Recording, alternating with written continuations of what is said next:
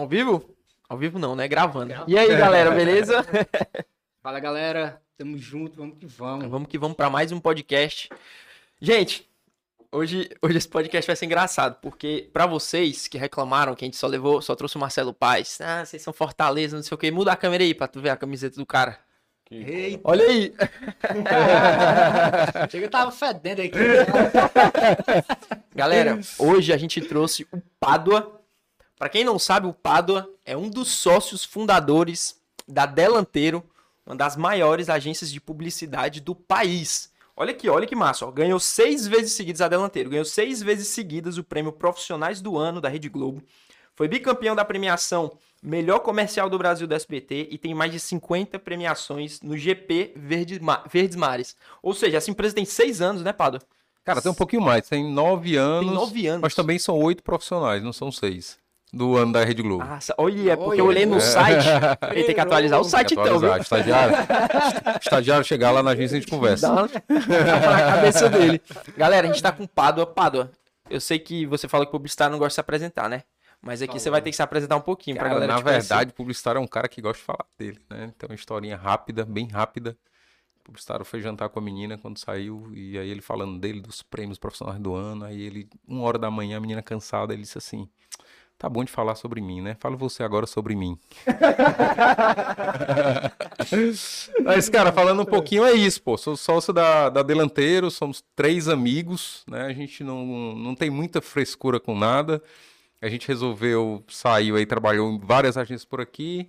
Depois a gente foi pra fora do país, encheu o saco lá no país também, deportaram a gente, a gente voltou pra cá e resolveu montar a agência, né? E a gente sempre teve muito claro, assim, que o diferencial tinha que ser a criatividade, cara, assim. Eu acho que não é quem grita mais alto, eu acho que é quem fala do jeito mais inteligente, né? E aí a gente, só- na verdade, só tinha isso, né? A gente não, não é, não é Dias, não é J. Macedo, não é Dias Branco, não é Queiroz. Acho que a gente só tinha criatividade mesmo, a gente investiu nisso. E aí tem dado certo, assim, a gente não pode reclamar de nada, não. Que top demais. Cara, eu tô muito feliz de, de te ter aqui. Acho que o bate-papo vai ser, vai ser bem bacana, Vai bem legal. legal. E... Cara, tava mó resenha. Tá, mó- a gente vai conversando uns 40 minutos aqui antes de gravar. Cara, vamos começar a Mas nem conteúdo, a gente vai ter que repetir o que a gente Porque senão vai repetir do que a gente tá falando. Ei, peraí, antes de tu fazer qualquer coisa, dá os parabéns pro cara, Cara, e parabéns. dizer que hoje é o aniversário, dele. O velho. cara tá aqui hoje Quarentei, gravando. quarentei, quarentei, quarentei. Ele O disse que tava já casa tá- chorando hoje, tristão, cara, 40 É, cara, é a crise existencial, o cara deitado sem as lágrimas, olhando pro teto, escutando Celine Dion. E a gente tá com moral, a gente tá com moral. O cara vendo o aniversário dele. Mas, O para, pessoal já tá me sacando no WhatsApp falando do exame. Essa aí é. Dizer não, cara, eu disse, ah, cara, tem mais não, agora é o aplicativo. Você baixa um QR Code e tá resolvido. Otário, realmente. Ei, Pada, Diz aí, cara. tu falou de ti aí em 30 segundos, cara. A gente tu falou da história É, antes. e cara. Vamos, vamos, vamos começar do começo. velho. Tá, tem 40 anos. Como é, É. que foi a tua transição ali, facu- ensino médio, faculdade, que é uma parte que a gente gosta muito de Bate bater, muito porque foi É. um momento que eu sempre falo que eu, pessoalmente, estava mais perdido na minha vida, sem saber que porra eu vou fazer na minha vida. né? Então, o que que aconteceu na tua vida nessa trajetória? E conta isso em 30 segundos, vamos conversar uns 30, 40 minutos Tá, sobre isso. vamos acho lá, mas vamos esticar. Pra chegar na O, delanteira. o né? problema, cara, é que redator tá acostumado a fazer tudo em 30 segundos, né? Escrever começa em 30 segundos, aí é o costume. Mas, cara, assim, quando você já constrói alguma trajetória, você, você tende a colocar as coisas mais ou menos na ordem do que aconteceram, né? Você dá muito sentido, mas a verdade é que as coisas nu- nunca tiveram muito sentido, não. Assim, acho que a primeira vez que eu pensei em publicidade na vida foi uma professora do colégio que disse assim: Ei, tu, tu escreve legal, tu devia pensar em publicidade posso usar esse teu texto aqui pra, pra... Eu, pô, pode e tal. Foi a primeira vez eu não sabia nem o que era publicidade. Depois isso aí morreu. No colégio, eu sou da época do vestibular, que você fazia duas fases. Você fazia uma prova geral e depois você fazia uma prova específica. E aí eu gostava de biologia e história, né? Então eram as matérias que... Era porque Duas coisas distintas. é porque eu estudava deitado. não precisava ficar sentado escrevendo, né? Ficava só lendo, né? Eu gostava de ler, né? E aí, quando eu fui ver qual era o curso que correspondia, era economia doméstica. Eu, não, putaria. Porra. Aí eu, vamos pra português, né? A segunda opção, vamos pra português. Português e história. Gostava de ler e tal, tirava nota boa. Eu nunca fui o cara que tirava nota boa, não vou glamorizar isso, né? Tirava, tirava notinha legal, passava Furmec e tal. E aí fui pra comunicação também e, e- e- voltava um pouquinho essa história da redação, essa história do colégio, de alguma maneira marcou. Mas também, cara, entrei na comunicação. É, pouco tempo depois eu comecei a namorar com a. com a- Comunicação, com um curso? a- curso de comunicação, comunicação social na UFC. Existe hoje em dia? Existe, existe. Era, era ali na Avenida da Universidade. Quase não tem maconheiro lá, não sei se vão cortar Não, isso. é, não tem, não tem. Não existe. não sabem o que é isso. Cara, mas e é engraçado que eu sempre fui muito careta, mas lá no meio de todo mundo, no meio do- do- das latas de leitinho, enfim, entendedores entenderão. E aí, cara, é, comecei a estagiar em agência. Um dia tava com os amigos na praia e o cara disse: Ah, meu tio tem uma agência. Eu, pô, deixa eu estagiar lá. Aí ele, não, mas ele não paga, não. Eu, não, mas eu também não sei fazer nada, vai dar certinho, né? Aí fui pra lá, estagiei e tal, esta- trabalhei, trabalhei um tempo lá, depois trabalhei no Sistema Verdes Mares. E aí as coisas vão começando a clarear na tua cabeça, né? As coisas vão começando a fazer mais sentido. E aí eu consegui trabalhar no Verdes Mares, trabalhei um tempo lá, depois fui trabalhar em agência, sempre quis, aí comecei a entender mais. E queria trabalhar na criação especificamente, porque no Verdes Mares acabava fazendo tudo, que foi muito legal, assim, foi uma experiência muito bacana. Você, e eu acho que é legal você não começar escolhendo, assim, ah, eu quero fazer isso. Porra, é o que aparecer e lá na frente vai se conectar com a tua vida. Então, assim, não se preocupa muito com se é, ah, porque eu, eu não sonho em carregar caixa. Ninguém sonha em carregar caixa, porra. Mas mais na frente aquilo ali vai. E era carregar caixa mesmo, estagiário fazer isso lá também, né? Cafezinho também. Café, tudo, cara, tudo. Eu lembro, fazendo aqui uma parte, eu lembro que quando eu lançava novela no Sistema Verdes Mares, a gente tinha que ir pro lançamento da novela. E é- eu era um cara de, de criação lá dentro, né? Mas à noite todo mundo segurava banner do mesmo jeito. E aí eu lembro que era uma novela que, a, que, a, que era no Iguatemi, então eu ficava lá em pé segurando o banner. E foi a noite todinha, cara, de 6 às 10, escutando a abertura da novela. Quando as luzes dos olhos... Teve... Cara, eu odeio essa música, velho. Porque foi o tempo todo escutando, mas, mas aquilo Enjoou, ali... né? Enjoou, porra, né? Mas aquilo ali começou a, a fazer sentido de você, de você criar responsabilidade, de você ter tarefas, de você entregar. Mais ou menos na época que eu estava terminando a faculdade, fui trabalhar numa agência aqui de Fortaleza, que é a Slogan. Agência que me ensinou pra caramba. Eu tive a sorte de estar nessa agência, que eu acho que foi um momento muito importante para a agência, um momento de projetos muito grandes. Por exemplo, ninguém nem sonhava com Copa do Mundo aqui em Fortaleza, isso em 2014 foi a Copa, né? Uhum. Em 2007 a gente já estava trabalhando nisso.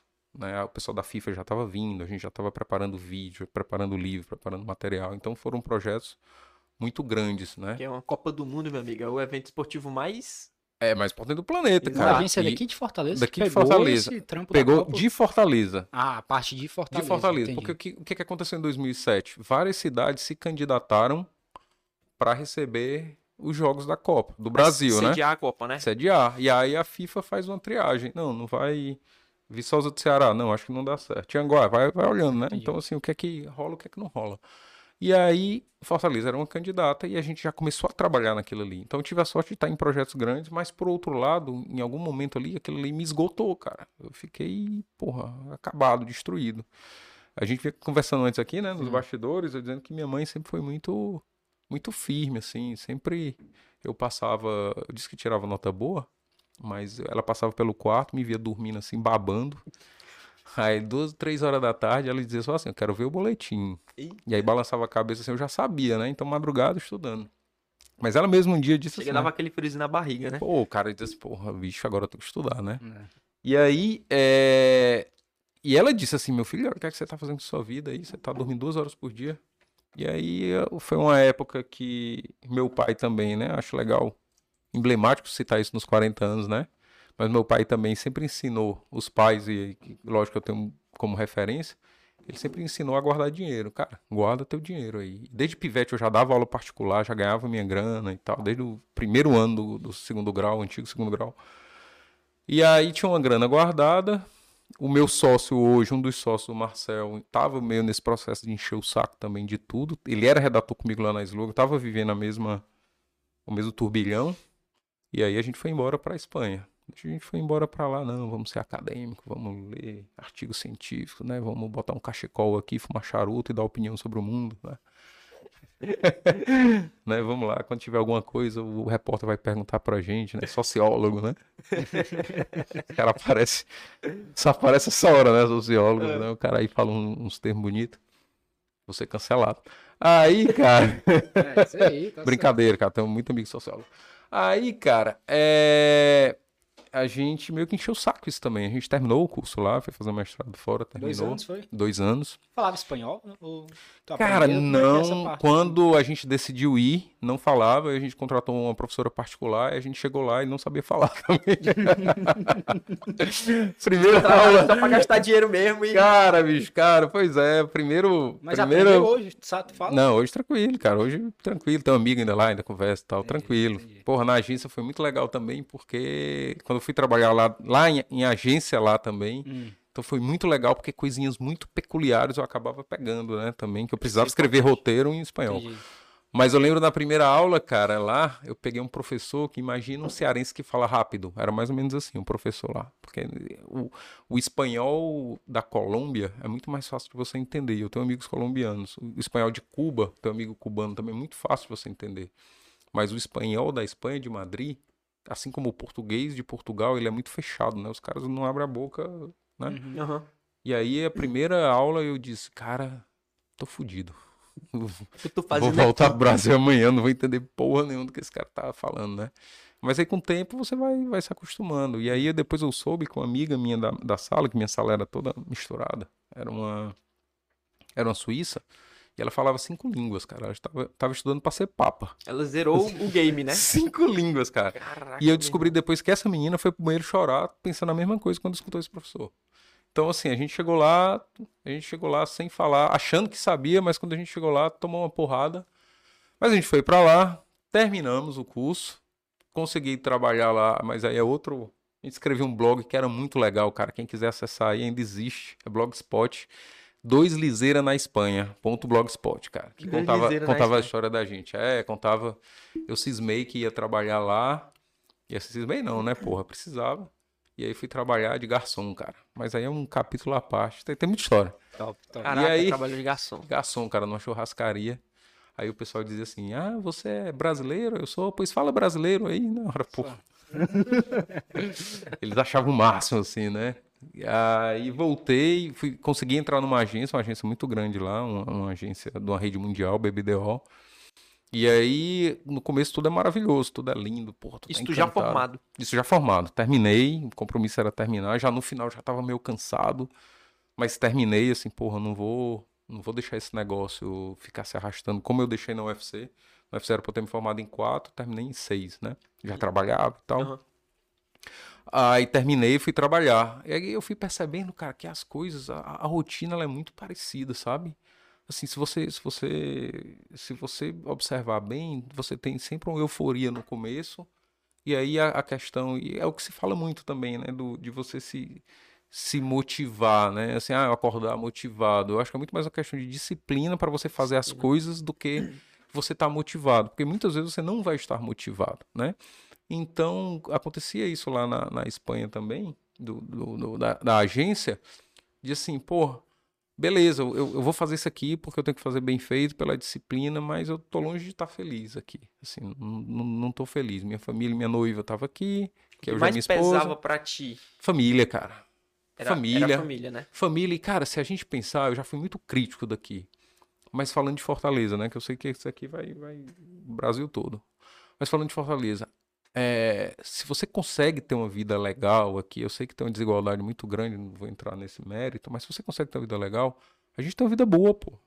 Assim, a- as pessoas são amigas de conversar, a gente tá aqui, que a gente se conhece aqui há 10 minutos, a gente tá conversando, falando besteira, rindo.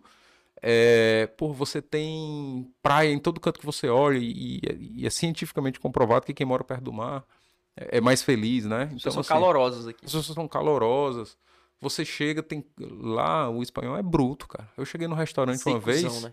cheguei uma vez no restaurante pra, pra almoçar. Aí eu disse, é, moço, por favor, onde é que tem uma, uma mesa aqui que eu possa sentar? Ele, Fala, "Ah, fala em espanhol isso aí. né? Aí, Aí ele disse. Não, é sério. "É sério? Por favor. Mesma coisa, né? Por favor. Você não sei falar. Essa eu aprendi, Por favor. É, por favor. Só, Aprendi só muda. Né? Só travar a língua aí que dá Aí ele disse. E fechar a boca. Falou com a boca fechada. E aí, cara, ele disse: Você tá vendo que eu tô comendo? Não? Tô comendo. Você espera ali que quando eu terminar. O garçom, Ah, cara. tá de brincadeira. Sério, porra. O garçom, cara. Os caras são brutos, velho. É diferente, cara. É, diferente. É cultura, né? É, cara, então assim, a coisa de você sentar. A coisa de você sentar. Eu fui uma vez lá, caí na besteira e é um erro, eu errei, né? É errado fazer isso.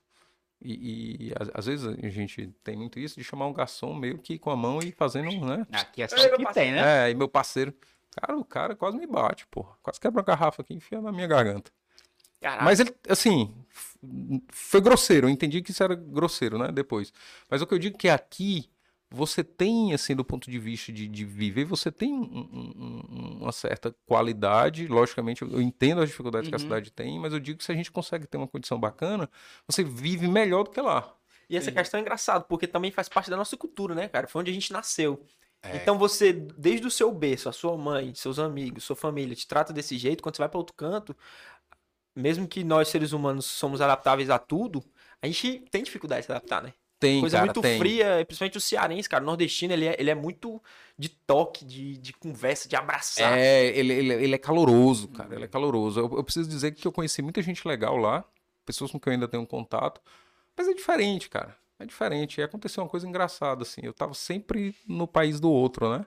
Aham. E aí, mas quando eu viajava pra fora e voltava pra lá, eu ah, cheguei em casa, tô em casa. E- Engraçado, né? Engraçado isso, você, você sentia. Uhum. Mas aí a família pesava. Eu acho que a coisa da qualidade, pô, a gente tá aqui, cara. Eu, por exemplo, hoje a, a minha vida básica eu resolvo toda a pé. Do jeito que eu resolvia lá. Eu consegui meio que conciliar isso, né? Legal. É, eu, eu moro atravessando a rua, é o colégio dos meus filhos. Aqui eu não vou fazer merchan, porque a gente atende um concorrente. Mas qualquer dia eu boto um tobogã, solto ele e ele já cai dentro da sala de aula, porque é muito perto. A agência fica a um quilômetro lá. Então, cara, eu- a gente tinha dois carros, eu vendi um carro na pandemia, e esse, eu tenho um carro, eu preciso ter carro com criança, mas esse carro, cara, deve ter um dedo de poeira nele, assim, eu tenho que descer para ligar a bateria, porque minha esposa grávida também não tá saindo. Então, voltei, voltamos, a gente montou, resolveu montar delanteiro, eu nunca esqueci uma coisa que, um, que o diretor de criação o diretor de criação falou, ele disse assim, cara, já que tu vai voltar, mas, porra, não volta porque tu tava fazendo, não. Eu conversava muito com ele. Faz uma coisa diferente. E esse negócio ficou meio que martelando, sabe? De, de, de você fazer um... É a história lá do Resgate do Soldado Ryan, não sei se vocês assistiram, Faça Valer a Pena, né? Sim. Faça por merecer, enfim. E aí, é, a gente quando voltou e pensou em montar a agência, disse assim, cara, eu acho que a gente dá pra fazer um negócio diferente, dá pra olhar pra algo incrivelmente que as pessoas não estão olhando, que é criatividade, né? Como é que eu conto isso, que todo mundo conta, mas como é que eu conto isso de uma maneira diferente? E aí eu acho que, que a nosso favor tem a, a, a- nossa forma de, de encarar as coisas. Eu acho que se vocês um dia forem lá na agência, a gente tá todo Quero tempo ir. É, frescando, verdade, sacaneando, fazendo piada um com o outro. O nosso, o nome do nosso grupo dos sócios do WhatsApp é, é sacanagem, é brincadeira. Então eu, eu acho que, que isso pesa muito a favor, né? Assim, de, de na verdade a gente acaba levando para as marcas uma coisa que faz parte da gente. Lógico que tem hora de falar sério, a gente tem clientes Uhum. mais Sim, sim. um posicionamento mais, mais formal, e é, mas essa é parte fácil, né? Quem faz essa parte mais descontraída faz a parte formal. E aí a gente partiu para montar Que ano é isso aí que vocês Cara, fundaram ela aí? 2012. 2012. Eu voltei em 2010, ainda passei dois anos aí na Slogan. Foi a Ah, época que eu não- Vocês não, casei. vocês não vieram com a ideia de montar a empresa, vocês vieram. A gente voltou. A gente tinha a ide- a ideia era voltar assim pro Brasil. Eu quero voltar, quero meu pai, quero minha mãe, Uhum. quero minha mãe, meus irmãos, eu quero, quero a praia, embora eu nunca vá, mas eu só quero saber que ela tá lá do lado. Tá aqui, né? Ela tá aqui. Eu quero saber que ela tá ali. Eu quero olhar ali. Ah, beleza. né? Mas não vou. Dá pra notar, né? A gente Essa- também. Lâmpada fluorescente igualzinho. ó. Aí, é... inclusive a espessura, né? Aí, cara, a gente queria voltar. Quando a gente voltou, a gente ficou. Eu, eu já tinha, cara, isso na cabeça, sabe? Eu já tinha. Eu- tanto que eu já tinha ensaiado algumas coisas. Mesmo na Espanha, fazia coisas pra cá pro Brasil, fazia algumas campanhas, já tinha. Mas a verdade é que quando a gente saiu dos empregos da gente, ganhava, a gente ganhava relativamente bem, tinha um certo respeito, era num lugar legal, a gente voltou para slogan. Já era outro momento, mas era um lugar legal e tudo. Mas a verdade é que a gente não tinha a menor noção do que estava fazendo, cara. Menor noção. Assim, quando eu larguei e saí, eu, a gente saiu para não ter nenhuma conta, não tinha nada. Crianças não façam isso em casa. A minha esposa, na época, ela, era- ela tinha uma bolsa de mestrado, ganhava 1.200 reais e pronto, era a renda, era a renda da nossa casa. 1.200 reais, eu acho que eu tinha acabado de comprar um Palio 97, que meu pai trocou de carro e me ajudou aí. Meu filho, paga aí na valsa. Né? Então, a gente não tinha muito. Mas, mas alguma coisa, cara, a gente, a gente já via que ia dar certo, assim. Uhum. Assim, porra, não é possível que a gente não consiga pelo menos subsistir aqui, né? E aí eu acho.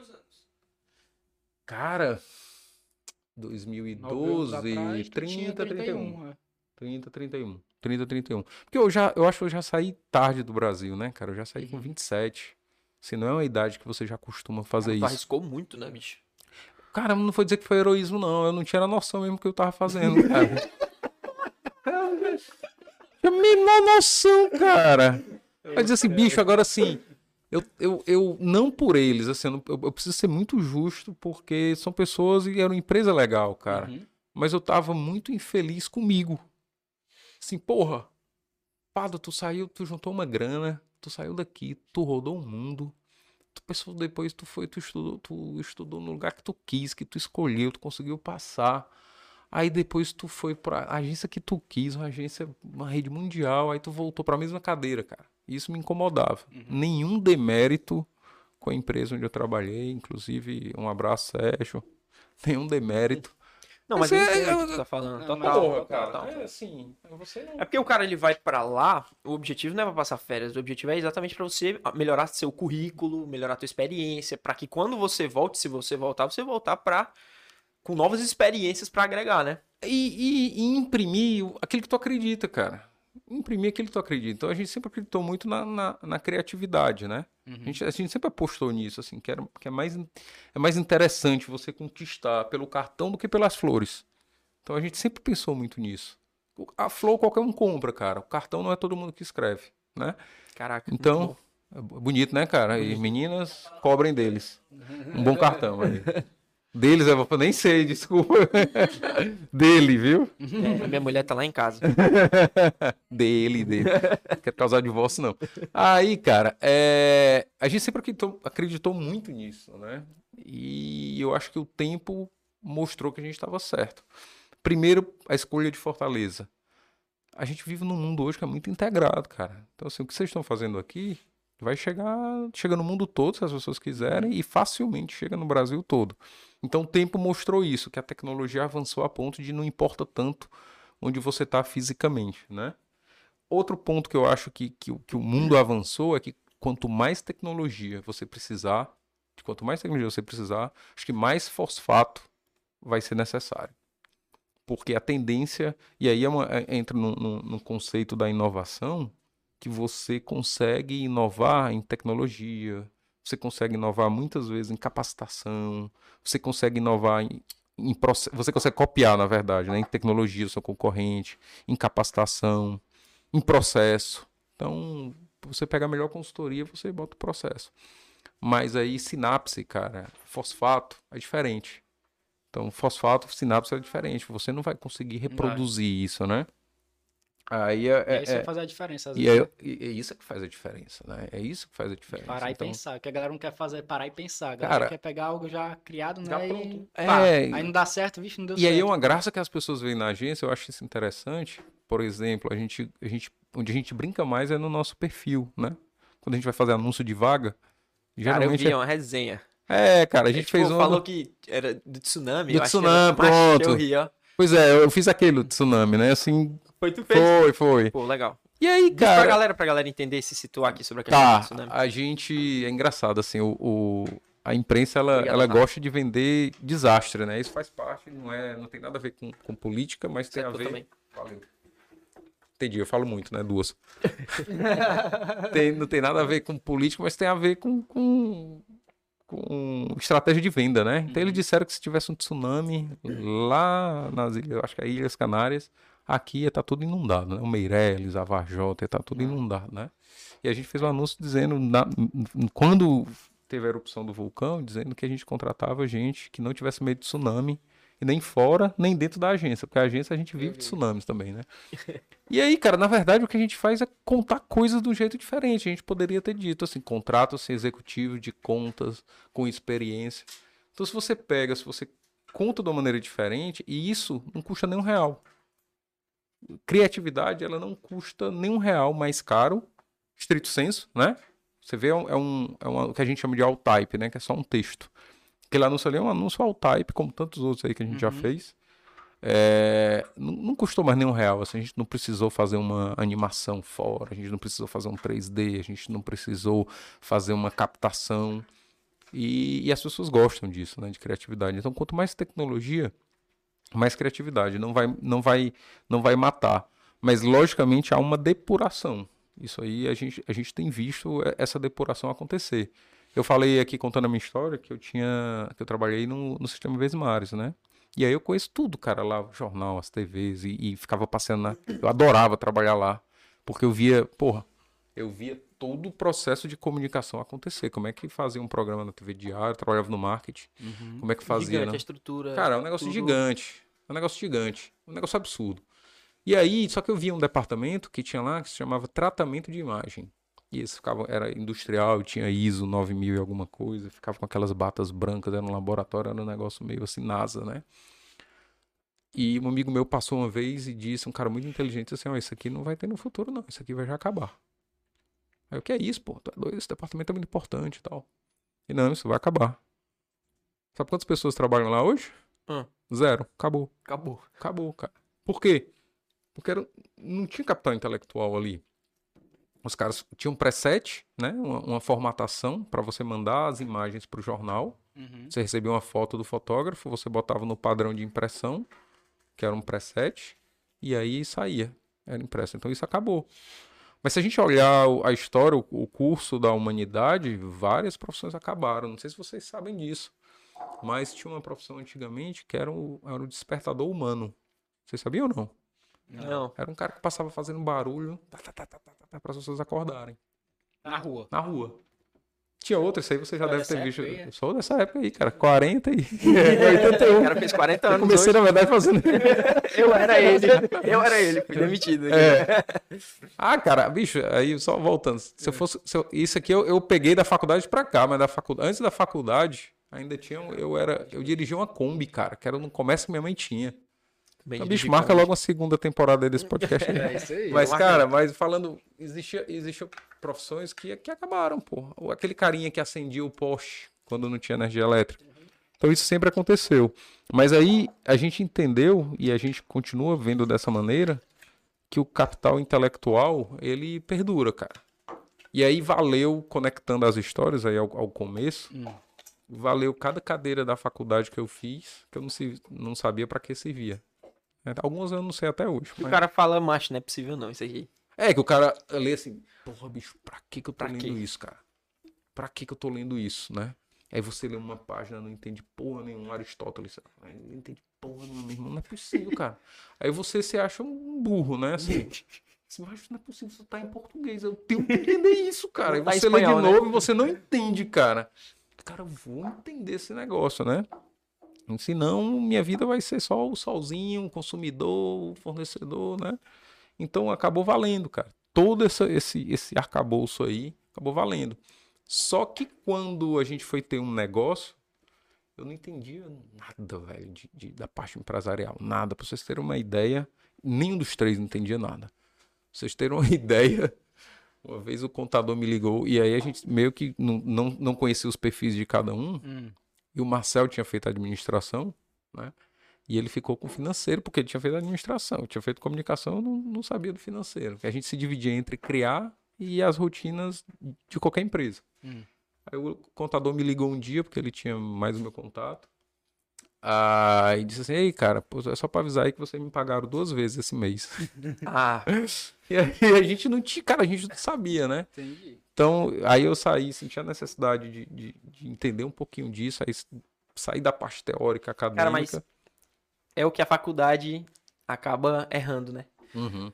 A gente sai dali preparado, talvez, para atender o cliente, para suprir a demanda do cliente, mas não, não sai preparado para captar o cliente. Para que gerir a empresa, gerir a empresa, para organizar o financeiro da empresa. Gerir a empresa. E, cara, se você na faculdade já aprendesse a fazer essas coisas, você não precisaria ser o melhor, talvez, atendendo o cliente, mas você teria uma empresa espetacular só fazendo isso. Perfeito, cara. É isso. Você, na faculdade, você viu isso que é uma DRE, cara, para você entender, você entender um pouquinho, não precisa ser muito, um pouquinho de finanças corporativas para você entender Uma porque, base, pô, né? Então, uma base, tu, cara. tu faz uma imersão de um final de semana de uma empresa que dá um treinamento disso aí, o cara já aprende. Ele não cara- precisa fazer uma formação de seis meses, de um ano, de É, dois anos. cara, é, pode ser uma coisinha rápida, workshop, eu não um sei. workshopzinho, o cara já entendi, massa, vou, vou aplicar. Teoria Nada, prática. nada contra, cara, mas tudo é tempo, né? É então, tempo. assim, E hoje em É. dia, assim, não- você não pode perder mais. eu, começa o curso de faculdade, quando termina, o mundo já é outro, já não mudou. dá pra estudar a sociologia toda, cara, né? Assim como a gente, na UFC, era, não sei como é que tá hoje, eu acredito que já mudou, mas na minha época era muito assim. O, a comunicação era quase um puxadinho da sociologia. Uhum. Então, os três porquinhos lá da sociologia que eles chamam, né? Que é o Marx, o Weber, o Durkheim, você tinha que estudar. Estudava muita filosofia. É legal, cara, isso. É- é- eu acho que acaba é, fortalecendo o músculo, né? O cérebro Uhum, acaba uhum. sendo um músculo, né? Uhum. o, o músculo intelectual. Mas ao mesmo tempo, cara, é, coisas que são simples, que eu acho que, que, que facilitariam muito a vida de quem quer botar um negócio. E, que, e é quem gera riqueza mesmo nessa história toda aí. É o cara que tá empregando gente, é o cara que tá ali Uhum. na batalha. Começa gerando riqueza para a própria família, pra- Exato. né? É, é esse cara. A gente poderia olhar um pouquinho mais para isso. Eu acho que já mudou, eu acho que já deu uma Tá, melhorada. tá- é, tá melhorando. Ah, Eu vejo também que tá melhorando essa questão aí. Eu acho que, que a internet ela trouxe muito isso, assim, esse, esse pensamento mais empreendedor. Eu acho que, que foi muito bom, cara, porque deixou mais, mais mundano. Eu não tinha esse tipo de conversa na, na, na faculdade. Eu estudei, Ah, Nem eu, e eu sou novo, pô, tenho É. 24, não que você seja velho. entendi, Mas, entendi tipo, é direto. Eu tenho 24 anos. Mas, Mas, hoje, na pessoal, faculdade é desse jeito, cara. É. Na faculdade, eu fazia administração, eu larguei a faculdade. Mas na faculdade eu fazia administração e não se falava sobre uma gestão empresarial voltada para o empresário. Era gestão empresarial voltada para o funcionário. mano. cara. E eu olhava para aquilo, e na época eu tinha minha empresa, eu olhava e falava, cara, tem alguma coisa errada. Eu não, não concordo em chegar aqui, fazer administração de empresas e não entender como é que eu posso gerir a minha empresa. É como se eu estivesse gerindo a empresa do outro, sendo funcionário do outro. E, e aí é engraçado, cara, porque a gente é educado assim, né? Sei. A gente é educado para passar num concurso, a gente é educado para conseguir um bom emprego numa boa firma, né? A gente, enquanto o americano tá vendendo limonada aí criança, né? Começa pelo é, é, começa, começa pelo próprio conceito do, do, do ganhar dinheiro, né? Aqui a gente fala, você ganha quanto? Tu não ganha, porra. Tu trabalha para conseguir isso aí lá, eles, eles não falam É o ganhar, make, né? é make. É make money, cara. Make é, money. é- não, é, Exato. não é ganhar, cara, né? Então, eu- a gente é conceito educado. que a- às vezes a gente acha que é bobinho. Não, isso eu não tem não nada a ver. conceito não, me expliquei. É porque lá eles falam make money, que é fazer o dinheiro, não ganhar. É ganhar, cara. Quanto Tem a de tendência de, dinheiro? que o cara tira de alguém. Quando você ganha, alguém, alguma outra pessoa perde. Ou Lá nos tu- Estados Unidos é. é. o make money, é fazer o É dinheiro. fazer o dinheiro, cara. E, e isso, isso é E um muda, conceito. né? Isso é um conceito é importante, cara, porque tu, tu tem duas maneiras de ver riqueza. Tu pode ver como um bolo que se fatiar pra todo mundo vai ficar uma fatiazinha bem fininha, ou tu pode ver como um, um bolo com fermento que quanto mais tu bate, mais ele cresce. Perfeito. Então tu, Perfeito. tu tem essas duas, esses dois vieses aí, né? E aqui no Brasil, de maneira geral, no Nordeste, sobretudo, aí entram várias questões, entram, entram questões, inclusive, de, de, de dependência mesmo, né? A gente é um estado pobre. Se o Ceará fosse um ano, fosse fazer uma vaquinha de 100 reais, com todos os estados do Brasil, o Ceará ia dar dois reais. Bora, cara, eu consegui entrar com dois aqui. São Paulo ia- chegar, eu disse, não, cara, eu consegui entrar com 32. O Ceará ia entrar com, cara, eu consegui entrar com 2,40, que é a nossa participação do PIB, né? Então a gente é, a gente é pobre, cara, né? Assim, a gente, é- a gente ainda é um estado pobre. E aí as pessoas são educadas, como a gente é um estado pobre, as pessoas são educadas para conseguir, conseguir a subsistência. Aí entra outro conceitinho lá, não sei se vocês já viram, que quem estiver ouvindo pode buscar, que é a pirâmide de Maslow, né? Das necessidades, assim. Você para você pensar em, em leitura, desenvolvimento humano, intelectual, você precisa comer, pô. Que é o que tá na base da pirâmide, né? É, o que, é a sobrevivência. É a primeiro, né? sobrevivência. Então são, são necessidades fisiológicas. E aí, quando você parte para o emprego, aqui a gente é quase. é- é- é- a gente é incentivado, de uma maneira geral, né? Assim, acho que melhorou já, a, a buscar nossas necessidades fisiológicas, né? Assim, quer comer, quer sobreviver, se vestir, tal, tal, tal, subsistir. E isso você consegue com um emprego. Você consegue tendo um emprego. Então a gente não teve essa formação. E na agência a gente também não tinha essa formação. A gente não sabia nem como é que faturava. A gente não sabia nem como é que o dinheiro ia parar do bolso do cliente para a nossa conta. Uhum. E aí a gente foi aprendendo, fazendo alguns cursos. Eu saí para fazer um MBA em gestão empresarial, para entender. E, e para mim, engraçado isso, o professor falava. Saiu, tu disse, foi para outro estado. Não, não, não. Saí, que eu digo, tomei a iniciativa de fazer. Ah, entendi. Legal. Tomei a iniciativa de fazer o MBA. Hoje a gente tem uma possibilidade muito legal. Aí eu vou fazer um mexão porque é cliente da gente, da MRH, que, que, que traz a FGV para cá, Legal. Uhum. né? Então, mas não era cliente ainda, né? É, é, eu vi o Yara, mandar um abraço pra Yara aí que ela cobra o. Gente boa pra caramba. Mas é. Tá. Ela, ela cobra abraço, ela cobra abraço, mas eu nem. Eu vou dar com essa camisa, que ela é Fortaleza doente. Vixe. Aí, cara, a gente saiu e, e o mundo meio que foi abrindo, assim, porque até então eu não tinha tido contato com contabilidade, eu não tinha tido contato com, com, com módulos específicos de empreendedorismo, finança corporativa, macroeconomia, gestão de pessoas, coisas que a faculdade poderia ter ensinado. E eu acho que de alguma maneira ajudou. Porra, que é uma coisa mais simples do que provisionar, cara. Um exemplo bem idiota. Provisionar. Então, se você, se você é um empresário, se você tem um negócio, você sabe que no final do ano você tem um décimo terceiro. Se você tem- sabe que tem esse décimo terceiro, provisiona. O que é provisionar? Você tira um pouquinho desse dinheiro, você aplica com a rentabilidade mais ou menos interessante. Você não precisa ser o cara mais afoito do mundo. É, aplica e quando chegar no final do ano, se você não tem o valor todo, você vai ter próximo disso e você não sufoca o seu precisa fluxo de caixa Perfeito. naquele novembro, dezembro. A coisa mais básica do mundo, mas a gente não sabia disso, entendeu? Então a gente E 99% dos empresários não não sabe sabem nem fazem. né? E nem faz, assim, pra que que tu quer dinheiro na tua conta corrente da tua empresa, cara?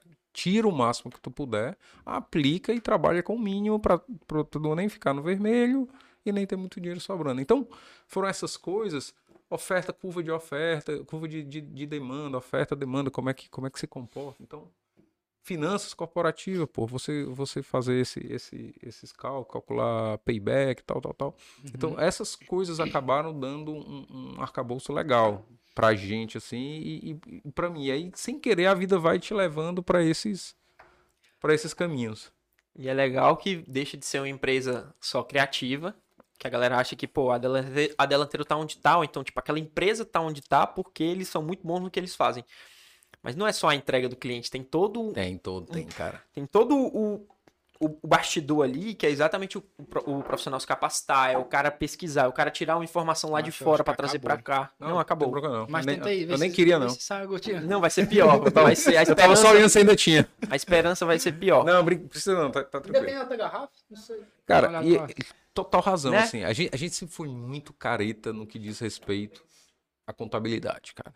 E à gestão financeira. A gente sempre foi muito careta. O que é, que é ser careta?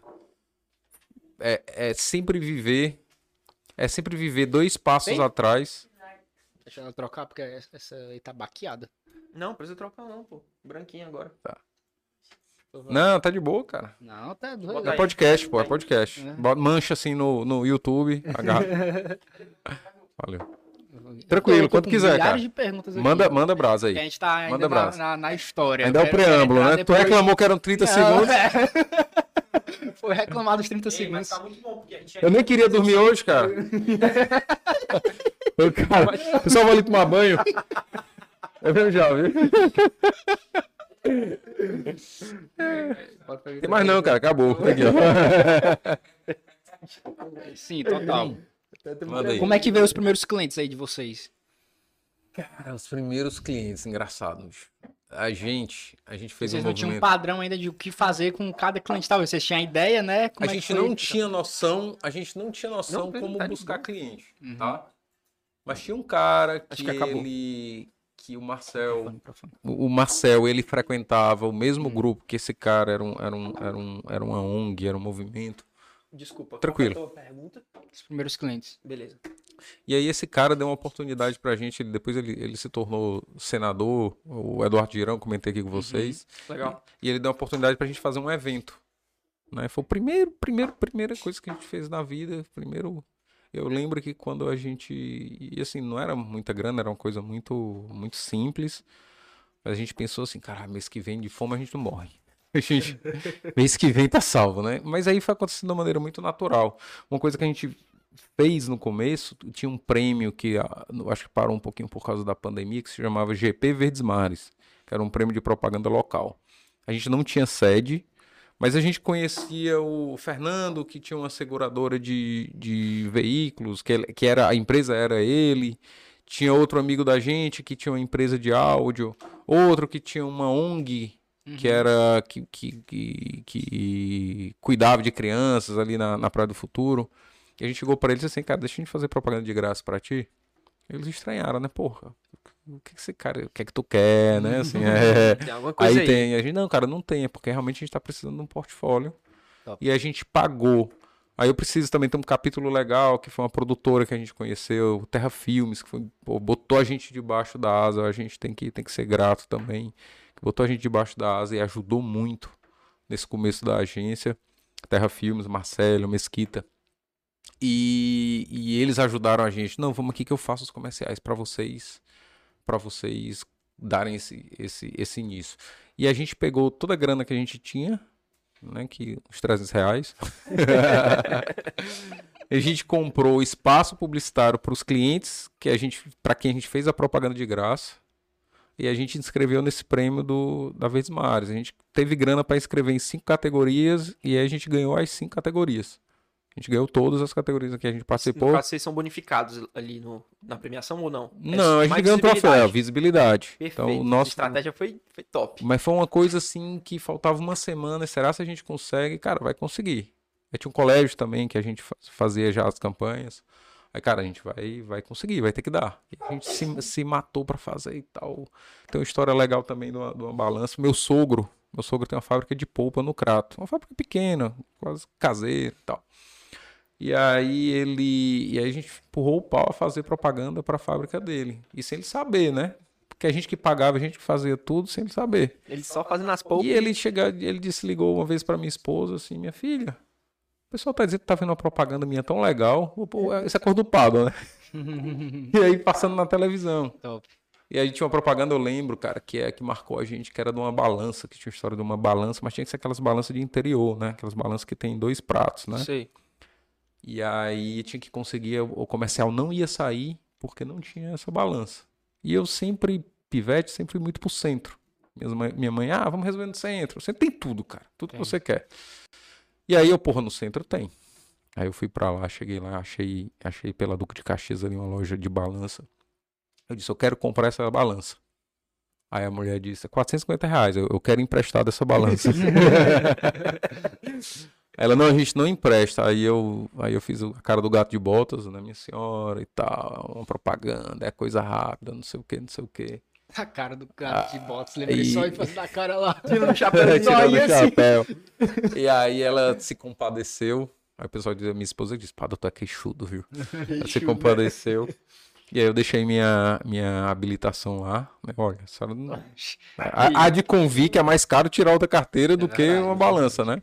Voltei morrendo de medo de, de ser parado numa blitz.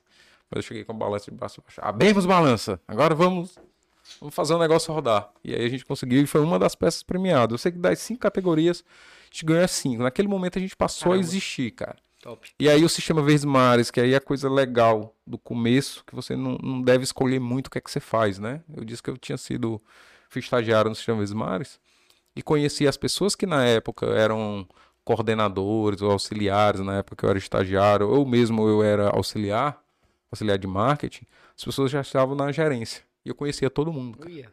E assim, foi a primeira noção de networking que eu tive, que eu acho que é outra lição importante, né? De do, do- você construir. Primeiro você deixar um nome legal. Meu pai sempre disse isso, cara. A gente não é milionário, a gente é, a gente é classe média, média pendurada assim, quase caindo. Então tu tem teu nome, velho. Tu só tem teu nome, tu cuida dele, porque é a coisa mais importante que tu vai ter, que tu vai precisar. E aí quando a gente ganhou o sistema Vezes Mares, os prêmios lá, e as pessoas com quem eu tinha trabalhado estavam na posição já de gerência, alguns já estavam mais se destacando para ir para diretoria. Essas pessoas abriram muitas portas para a gente. E a gente pegou muito, durante muito tempo, por exemplo, o Sr. Vesmares foi um grande cliente nosso em vários projetos. E aí, sem saber, sem eu saber, aquele cara lá de 21 anos, cabelo no ombro, é outro detalhe, tá? 21 anos, cabelo no ombro. Tinha cabelo no ombro. Cabelo no ombro, cara. É a minha fase rebelde. É rebelde. E aí Foi na aquele UFC, né? cara de tava. Isso é UFC, né? cara. Na Publicidade UFC, na UFC, UFC, cara. Publicidade. Cara, eu tinha uma camisa. Meu teu passado te condena, né? Eu tinha uma camisa do Che Guevara que eu comprei na CIA. Como é que pode, cara, né? Que pode um negócio desse, cara? Comprei na CIA. E ainda era. E ainda era machão, cara. Sabe como é machão sem manga? Sei como é. O pessoal dizia assim, eu ia pra aula com ela, cara. Era, cara, mas eu tô curado. Amém, aleluia. Tá Tô curado. muito curado, cara. Graças a Deus, mal. cara. Tem aquela historinha lá do coração e do Todo cérebro, mundo né? tem 17, 18, tem uma, uma É o- é vez o coração se e o cérebro, é. depois Aí o cara depois- volta. Depois o cara vê os boletos chegando e aí ele, Exatamente, ele é, volta, funciona. né? E aí é um capítulo à parte, mas enfim. Ei, cara, só um PS que tu Tá. falou, né? Uma coisa que eu achei muito massa. Na época que tu abriu a delanteiro, vocês tinham 30 anos, 31 anos mais ou menos. tinha 31, 31. 31. Ia pra 32. 31, 31. 31 anos. Toda a experiência que tu tinha, tu morou fora, Tá. trouxe uma bagagem muito massa, mas os teus primeiros clientes foram de graça. Cara, isso É. demonstra pra galera que assiste a gente que é muito jovem, hoje as pessoas não querem trabalhar de graça. É. Hoje é tudo uma troca. Pô, não vou trabalhar de graça. Por que que eu vou trabalhar de graça? Eu preciso receber. Mas vocês só, vocês só chegaram hoje onde vocês estão, e talvez a Verdes Mares só virou cliente de vocês lá na frente, porque vocês ganharam prêmio em cima da, do Foi, investimento cara. que vocês, que vocês fizeram. Tá ligado? Então uma coisa puxa a outra e no final o cara percebe que, que existiram fatores ali essenciais de humildade, de entrega, de entregar primeiro para depois receber de vocês, que hoje a delanteira é o que é, né? Cara, até hoje funciona assim, cara. A gente entrega primeiro pra depois receber. Então, assim, quem tem essa ideia de, porra, preciso receber, ah, esquece, não vai funcionar. O que, o que eu, eu vi num livro uma vez, achei muito legal, um livro antigo da faculdade, é, que dizia que, que tudo que você queria saber sobre publicidade não tinha coragem de perguntar. O livro era, era mais ou menos isso. Hum. E aí tinha assim, ah, eu tô num estágio, eu tô num estágio e não me pagam nada. O que fazer? Aí a pessoa respondia, trabalhar, porque as melhores escolas são pagas. Porra. E aí isso, isso me marcou, cara. Isso foi uma coisa que eu vi, me, me marcou assim, porra, é verdade, eu não tenho nada pra oferecer porque eu não sei nada, cara. Então eu preciso esse, na verdade, quando você entra no estágio, você nunca trabalhou, você entra numa empresa, você nunca trabalhou naquela área, na verdade a empresa tá pagando, a empresa tá pagando pra você estar lá, cara. É. Porque você tá consumindo a coisa mais importante que não volta, que é o tempo. Então, dinheiro, cara, eu, eu sempre digo isso no processo de contratação.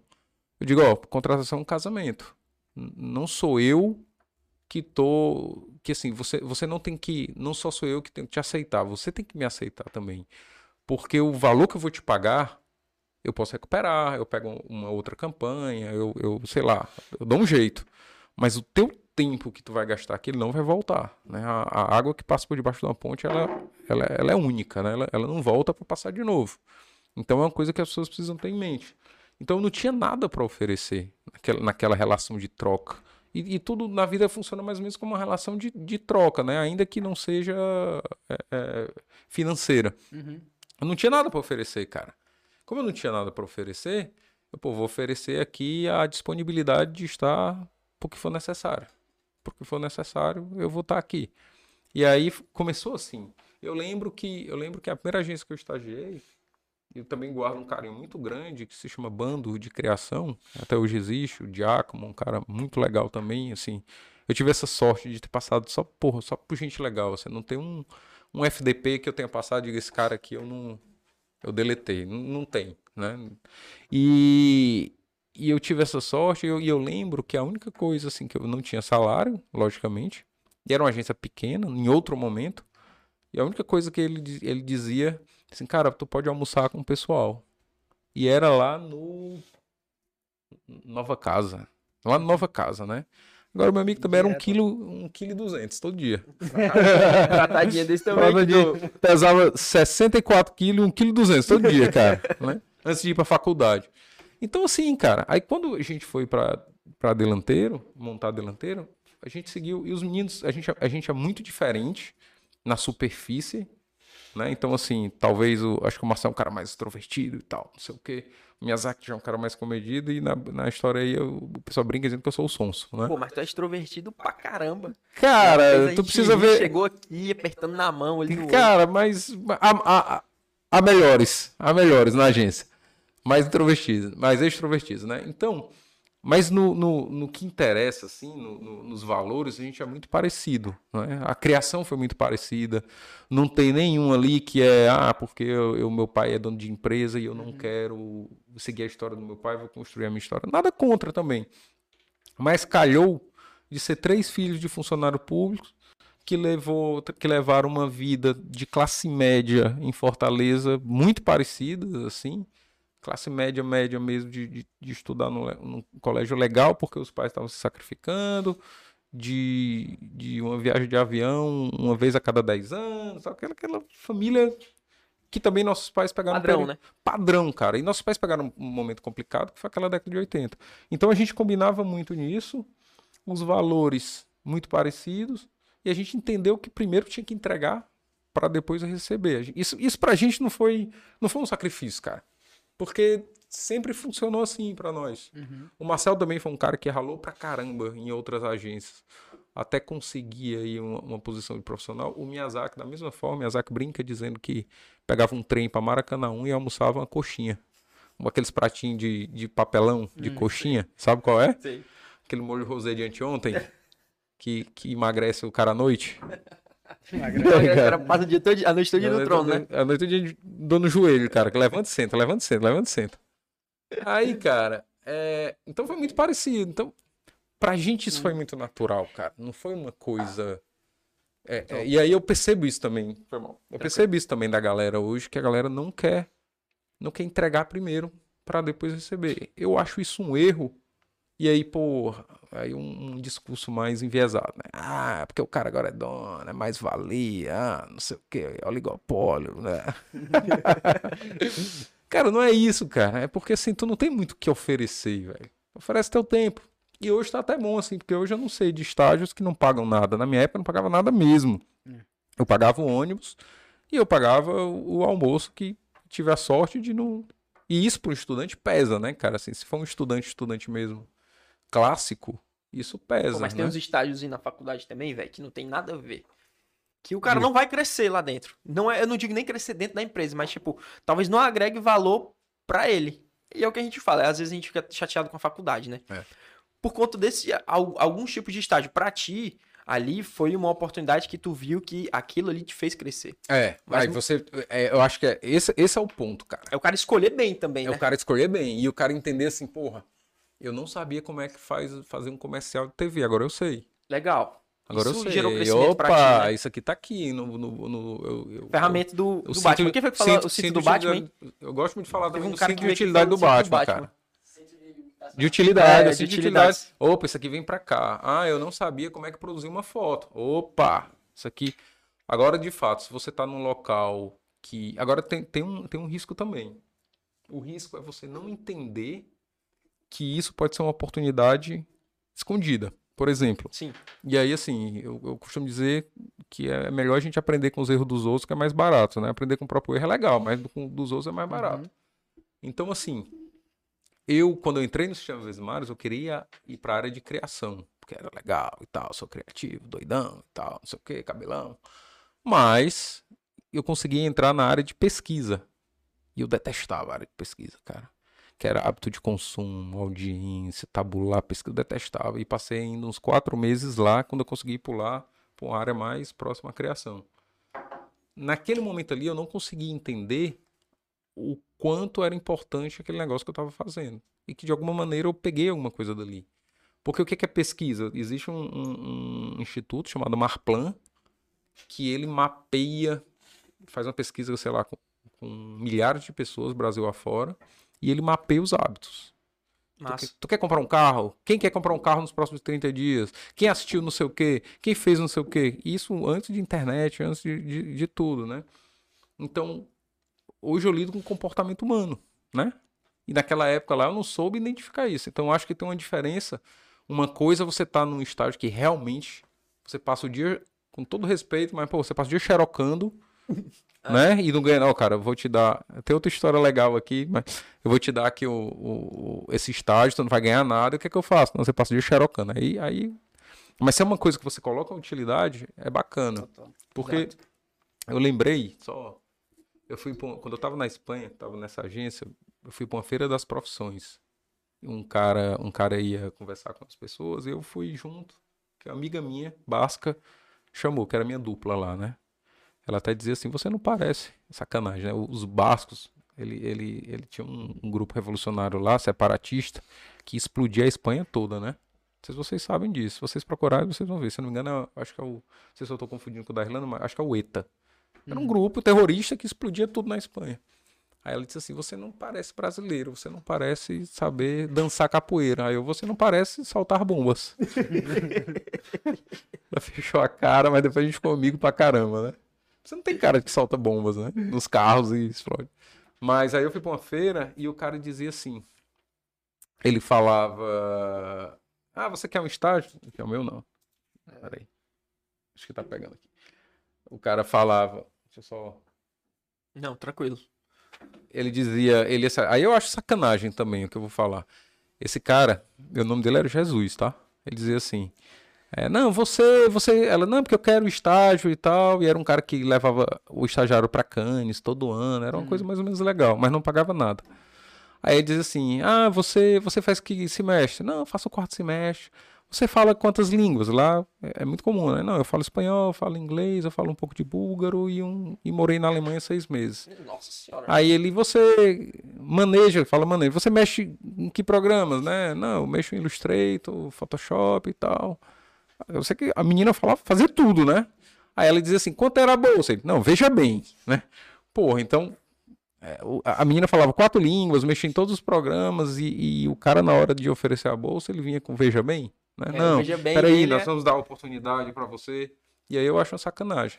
Mas, no geral, é melhor você oferecer antes e receber depois. Assim, 99,9% dos casos, ofereça antes, receba depois. Porque sem querer você está aprendendo. E eu concordo contigo, é um erro que, que a galera mais jovem ela comete. Eu acho que tem muito a ver também com essa, essa- esse culto da glória instantânea. Assim, o A, Zuckerberg, né? a glória é instantânea. A gente fala muito É, é- disso. é uma coisa que o cara tem que ter na cabeça. Isso o cara pode levar pra tudo. Porque, tipo, o cara quer.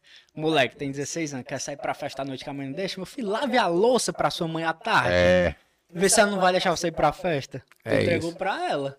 Não é isso o cara pode levar pra vida, pra toda a atitude dele. arruma né? tua cama, cara. De Tudo manhã, assim, tu quer consertar o mundo. Tu Não quer, cai não, relaxa. tu quer consertar o mundo, legal, mas arruma a tua cama de manhã, né? É. Então, assim, faz, faz a tua parte e o que a gente vê é muito isso. É, é- a gente quer a glória muito cedo, assim, a gente... Eu vejo no LinkedIn, eu, fico me abrindo da comédia, né? O cara, todo mundo tá iniciando ou encerrando um ciclo, começo de tudo lá no LinkedIn, né? o cara tá iniciando, tá encerrando. E eu vejo o cara falando, às vezes 23, 24, 25 anos, escrevendo lá como se fosse uma trajetória assim de, de, de 20, 30 anos, né? Porque a gente tem muito essa coisa de, de, de, de- da pressa do, do, do- de ser reconhecido, do glamour. A gente viu caras jovens conseguir isso e a gente, a gente tem essa. A gente, acha que a gente tem é- esses atalhos, cara. É, a gente acha que isso é, é, é- é em geral, mas na verdade são detalhes de poucas histórias que acontecem realmente na vida e que essas histórias estouram. É. Aí o que a gente acha? Pô, todo mundo, todo mundo consegue fazer isso. Mas não é, cara. A gente vive a vida real e a vida real, meu amigo, é o cara trabalhar 10, 20 anos pra construir, pra começar a construir, pra começar a ter visibilidade. começar a ter alguma, começar a ter alguma coisa. É. Eu, eu tô com 20 e ninguém me conhece ainda. Ei, Pado. Diz aí, Samuel, manda aí. Macho, eu quero conversar muito sobre, Manda abraça. sobre publicidade, cara. Certo. Até te chamar isso pra eu aprender. Eu te chamei aqui, mas eu quero aprender É, também vai ter uma algumas mentoria coisas, aqui, né? Vai. Porque eu, eu, como já tive meu negócio, eu sempre gostei muito do marketing, muito da publicidade, porque eu creio que ela é essencial para o negócio crescer. Vendas é essencial, tudo é, mas um marketing, a publicidade, a forma como tu passa a tua mensagem, ela é muito importante também. E o empresário, o dono do negócio, muitas vezes ele não quer estudar isso, ele não quer aprender isso, né? Ele quer, ele foca ali no negócio dele e esquece do marketing da publicidade e muitas vezes ele terceiriza para qualquer pessoa, né? Então, assim, eu curto muito, tive a oportunidade no começo do ano ir visitar a empresa do Rafa Velar, lá em São Paulo. E aí tive um- uma mentoria com ele lá, tá até no canal do YouTube dele, troquei ideia com ele, é um cara que eu admiro muito, gosto muito do Gary Vee também lá dos Estados Unidos, tem uma agência, puta agência de publicidade, Nessa, e eu tenho muitas dúvidas para entender como funciona uma agência de publicidade, como funciona a campanha publicitária, como é isso, porque eu imagino assim, cara, uma empresa de publicidade ela precisa de uma produção, de uma edição, a captação, a direção, não sei se faz mídias sociais, uma empresa de publicidade, ela faz site, faz blog, o que que envolve uma campanha publicitária, o que que tu entrega para um cliente quando ele vai atrás de ti? Tá. Porque eu acho que eu não é, sei é muito direito, abrangente, né, vou- cara? É, cara, é, é- Porque hoje tem muitas empresas de mídias sociais, né? Meu irmão cuida de Isso. algumas, a Lara também cuida de outras, mas assim, a tua empresa cuida disso? Como é que funciona? O que que. Eu vou dar, é? um, eu vou dar um, um panorama aí, um panorama. Houve um tempo, quando a gente falava em agência de publicidade, a gente estava falando de fazer um comercial de TV, um Hum. anúncio de rádio, um anúncio de jornal, uma mala direta e um, um, um spot no rádio, um jingle, etc. Era, as coisas eram muito Encaixotadas, né? encaixotadas, né? Entendi. Encaixotadas, porque a nossa vida de alguma maneira era encaixotada. Quando eu era Uhum. criança, eu sabia toda a grade da Globo e não mudava nem a pau. De manhã era, sei lá, era a Xuxa, depois TV Colosso, depois o Globo Esporte, depois o Vídeo Show e depois as novelas, né? Sessão da tarde, as novelas. Era- Hum. A vida da gente era assim. O pai da gente assinava a revista Veja, chegava o jornal lá, então a nossa vida era encaixotada. A partir do momento que, com, com, a, com a tecnologia, que a tecnologia avança, essa encaixotada aí, ela dá uma bagunçada geral. né? Então você não tem mais esses, esse- esses padrões tão certos. E aí o que, que a agência vai fazer? A agência ela vai priorizar soluções. Ela vai olhar para soluções de uma maneira em geral. Né? E essas soluções elas podem passar por uma estratégia de internet. Essas soluções elas podem passar por uma campanha mais tradicional. Essa solução pode passar por uma campanha de venda mais agressiva. Essa solução ela pode passar por um trabalho de branding que nada mais é do que você catequizar uma e criar uma percepção, assim, você, você criar condições para que você seja percebido de uma maneira favorável, forte, exclusiva, né? Brand de uma maneira geral. Então a gente vai focar em soluções. Então é mais fácil perguntar hoje o que, que uma agência não faz né, do que o que uma agência faz. Por exemplo, lá na, na, na Delanteiro, a gente, setor imobiliário. Deixa eu tirar aqui para não dar. Nada. Dinheiro. Antes fosse, acho que é, acho os que é parabéns, mesmo. É.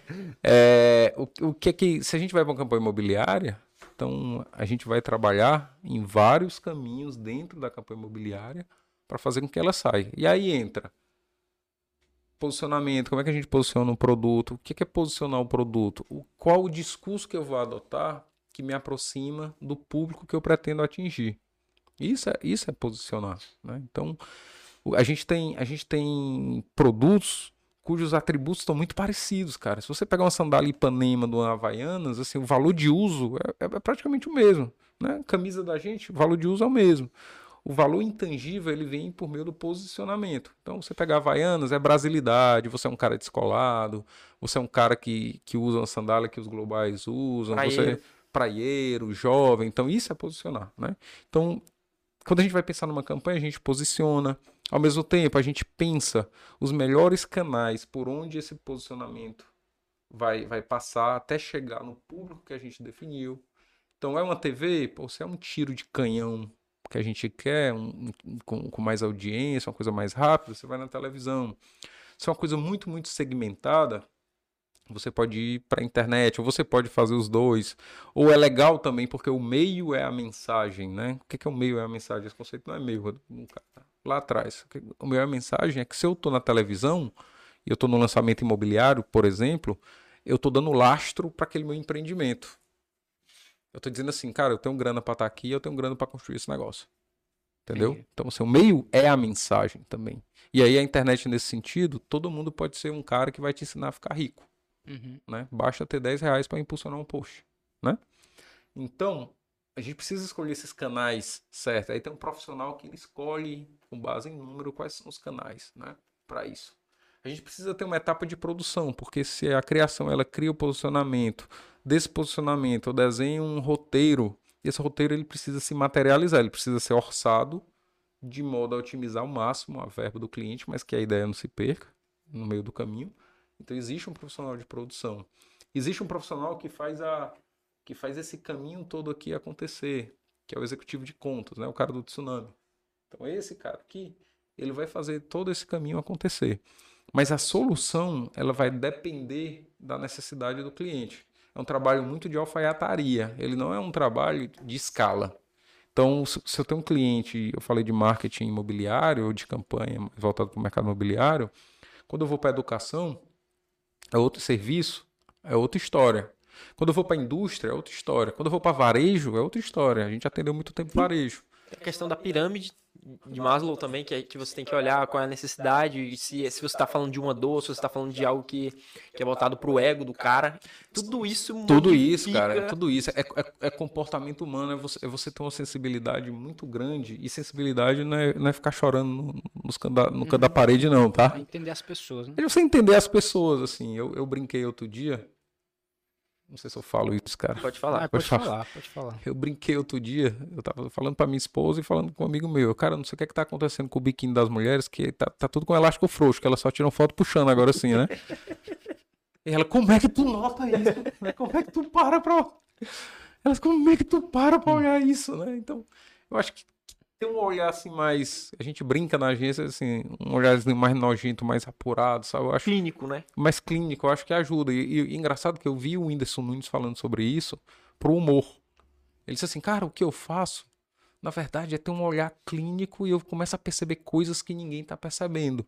Então ele tem um, um sketch que é muito legal, que ele diz que é o menino da favela jogando bola, que o menino da favela ele entorta a mão na hora de chutar hum. para jogar. Não sei se vocês já viram é, isso. Tem amigo que é assim. Cara, é igual, igual cara. Eu jogava bola, eu vim da Maraponga, cara. Eu, Também, eu, eu cresci tudo na Maraponga. Maraponga. Rua Grécia 55, cara. Pertinho de mim. Onde é lá, lá da, na Luiz Torres. Luiz Torres, Luiz não, Torres só... é, a, é, a, é a principal.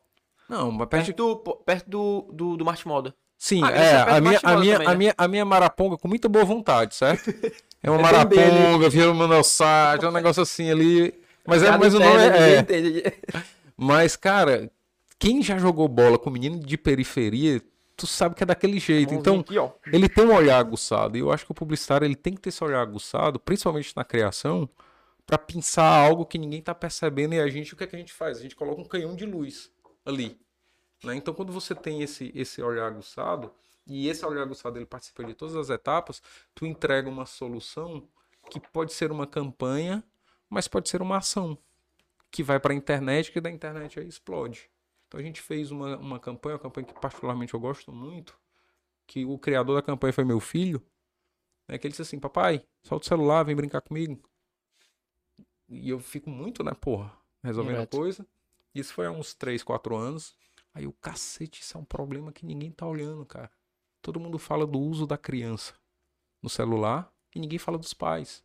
Então a gente fez uma ação numa escola, escola na Maraponga, do Colégio Provecto, do, do, um cara que Isso. eu também gosto muito, que, que, que a gente trabalha lá há 14 anos, a gente fez campanha lá, assim, muito antes de delanteiro de tudo. E a gente fez uma pegadinha com os pais, cara. A gente botou um ator disfarçado, chamava os pais na escola. E chegava lá, o ator ficava no celular conversando, assim, é, cara, é, o churrasco esse final de semana vai ser bom, hein, cara, e tal. E os pais ficavam putos porque não ninguém dava atenção para eles, né? Hum. E aí quando os pais estavam assim já já bufando, eles só puxavam uma plaquinha e tinha, tinha, assim, senhores pais, é assim que seu filho se sente quando você não dá atenção para eles. Os pais começaram a chorar, cara, lá, chorar. Aí o filho entrava com a cartinha, aí era, era um tiro de misericórdia, né? Aí o filho entrava com cartinha dizendo assim: Papai, quando eu crescer, eu quero ter muitas lembranças com você, mas para isso você precisa soltar o celular e ficar mais comigo. Até o cara. Aí a criança chorava, aí o pai chorava, tá aí eu chorava, aí todo mundo chorava, né? Até o ator chorava. Então, cara, olha, olha, olha aqui. Começou a chorar. De vez em quando, cara, eu ainda recebo esse vídeo no meu celular. Pô, que massa. Né? De vez em quando eu ainda recebo. E, e olha, olha como foi que nasceu essa campanha. Meu filho.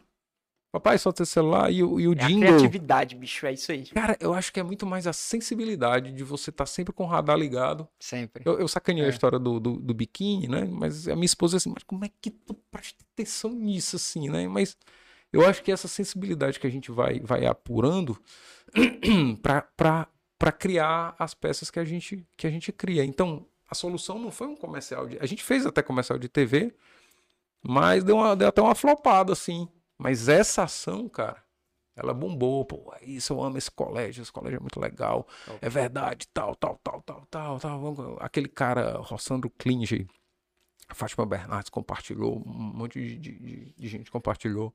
Teve outra ação de vocês. cara. Pois é, teve outra ação de vocês que vocês fizeram algo que os torcedores ba- fazem bastante, mas é quando o time tá em crise, né? O que aconteceu foi, acho que foi em 2018, Foi em 2018. Foi. foi que foi o boom do Fortaleza. No Fortaleza. Três títulos em seis meses. Fortaleza estava a- melhor fase da história do Fortaleza naquela época. E o time de vento em polpa e do nada amanhece, amanhece o, o CT tudo pichado. Cara, foi genial. Foi, cara. Essa, Genial. essa, essa, esse eu acho um dos maiores cases assim da agência. Também deu uma repercussão no Brasil inteiro. Que foi essa pichação, porque ninguém espera, cara. Então, assim, é, o, é a capacidade de observar. Essa peça especificamente é do Marcel. Legal, Então, cara. Do Marcel, ele. É, porra, e se, cara? Né? E se a gente. Talvez ele tenha visto, tenha tido algum gatilho aí. Que. Fala que... um pouco dessa campanha. Cara, a gente, a gente. Em 2018, o Fortaleza, eu acho que ele saiu da C pra B, não foi? Foi Depois da, de oito da- anos. Ou foi da, da B pra A? Da B ganhou pra a. B, ganhou a Copa do Nordeste Ganhou ganhou a o Copa do Nordeste, Campeonato ganhou a Cearense. Cearense. foi, foi um ano assim. Foi a tríplice, cara. é. Foi a, a, a tríplice coroa aí, né? Embora a Série B não seja nacional. Ah, Cara, que a gente vai fazer um corte do cara falando de. Olha isso. Assistam, a gente vai fazer um corte dele falando de uma campanha do Fortaleza com a camisa aí, do mas Ceará. eu, mas o pior que eu já disse, cara. Eu, eu, tenho- eu acho que eu tenho mais amigo no Fortaleza do que no- na diretoria do que do Ceará. Mas enfim. E aí, cara, do nada, no melhor momento do time, a, sede apareceu toda pichada.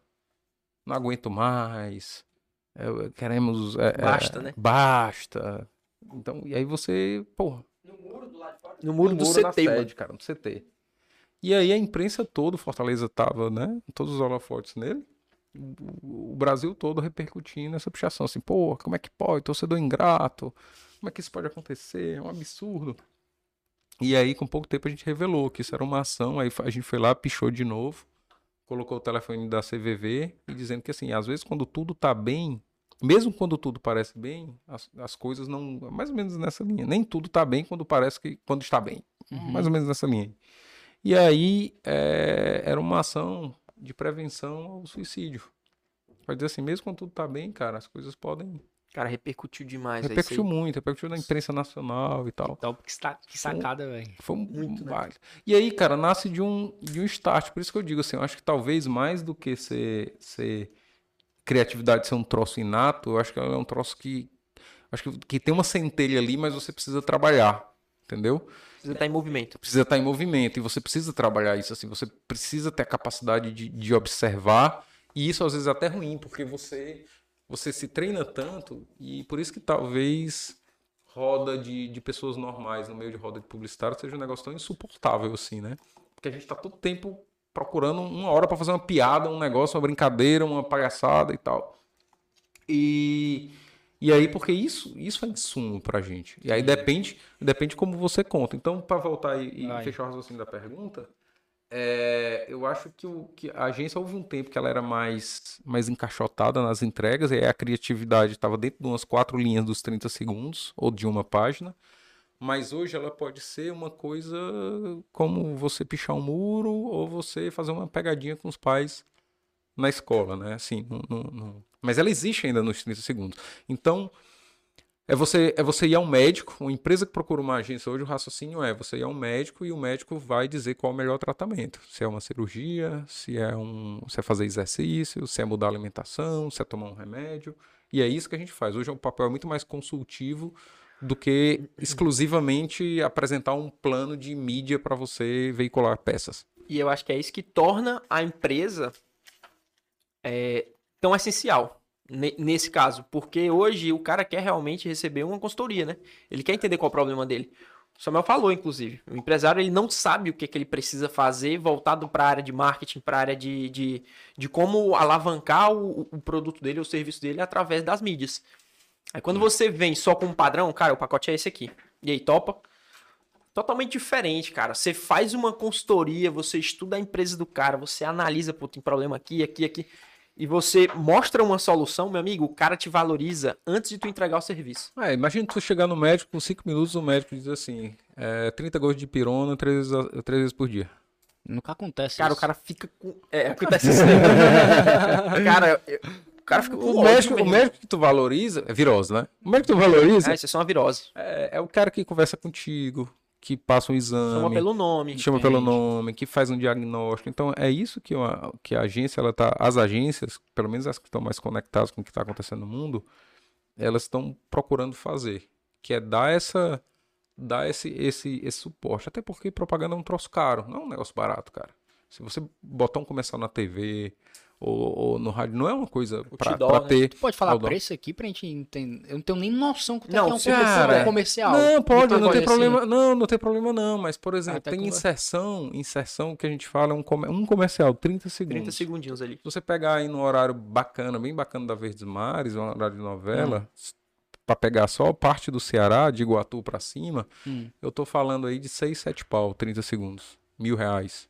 Só que com 30 segundos de TV, tu não faz nada, né? Faz nada. Tu precisa ter um. faz Tu 10 precisa ter dia. Mas a gente faz um TikTok de 30 segundos e joga na, na Tu Globo. precisa ter repetição, cara. Então, se É, tu vai ter mesmo. repetição, tu, tu vai onerar a tua conta aí. Mas fora isso, tu precisa ter um comercial bacana. Pra tu ter um comercial bacana, tu precisa produzir. Geralmente aí, os a- caras repetem quantas vezes? Vocês têm esses números? A gente uma tem, média, assim. depende. Só pra fazer um cálculo. Anti- antigamente, tu coloca aí uma campanha de. 80 pau. de- Uma campanhazinha. hum, Acho que mais, Pequena. mano. é, botei uma campanha de três semanas, bota uns 80 pau. Dá, uns 80 mil. É, cara, bem. Tá bem assim, Então, assim, chutômetro, tá? Já, já mata nisso aí que o ticket de clientes que vocês vão ter são clientes realmente grandes. É, são né? Clientes- o cara paga são esse clientes que 80 tem- pau tem ali minimamente- na parte publicitária. É, e aí tu, tu não faz só. Quando tu, se tu for fazer TV, tu não faz só TV. É, não faz. Tu precisa fazer rádio, É, o cara. tu precisa fazer internet. Internet. Eu vou dar um exemplo de uma campanha que a gente fazia em São Luís, do empreendimento. A gente vendeu mais de 190 apartamentos lá ao longo de três campanhas, Qual eu foi acho. a, a empresa? Pessoal já Ah, da M Dias, A gente da- falou, a gente tá se apresentando da aqui, eu me apresentei, tu falou de ti, trabalha como corretor. Corretor? parte- É? Corretor de imóveis. Legal, cara. Médio e alto padrão. Porra, legal. Aí tu falou sobre a imobiliária e eu, eu É, já tentei A gente puxar fez muito mercado, aqui. cara. A gente lançou aqui, eu acho o primeiro, a gente lançou o Azurra. A O gente Azurra é lançou o Jonas Cardoso. Jonas Cardoso. Vendi um Jonas Cardoso mês passado. Da, da- das artes, né? Das artes. Das artes. Petrou bem Jonas Cardoso. Nova Yorkina, assim, bem É, legal, bem o bonito. jazz, a gente fez Jazz, jazz, também. top. O soul, a gente lançou o soul. Só, só apartamento. A gente lançou agora aqui o Urbano 1060. Tem um vídeo no YouTube. O Urbano é aquele Urbano, duplex de Urbano, luxo. é, o- é, o Urbano é o descoladão, Cara, né? é muito massa. É muito aquele massa. duplex de luxo bem, bem Sei, compacto. top É, demais. a gente lançou. Iradíssimo. A gente fez muito. Aí lá era, era um condomínio, era um apartamento de seus 80 e poucos metros quadrados.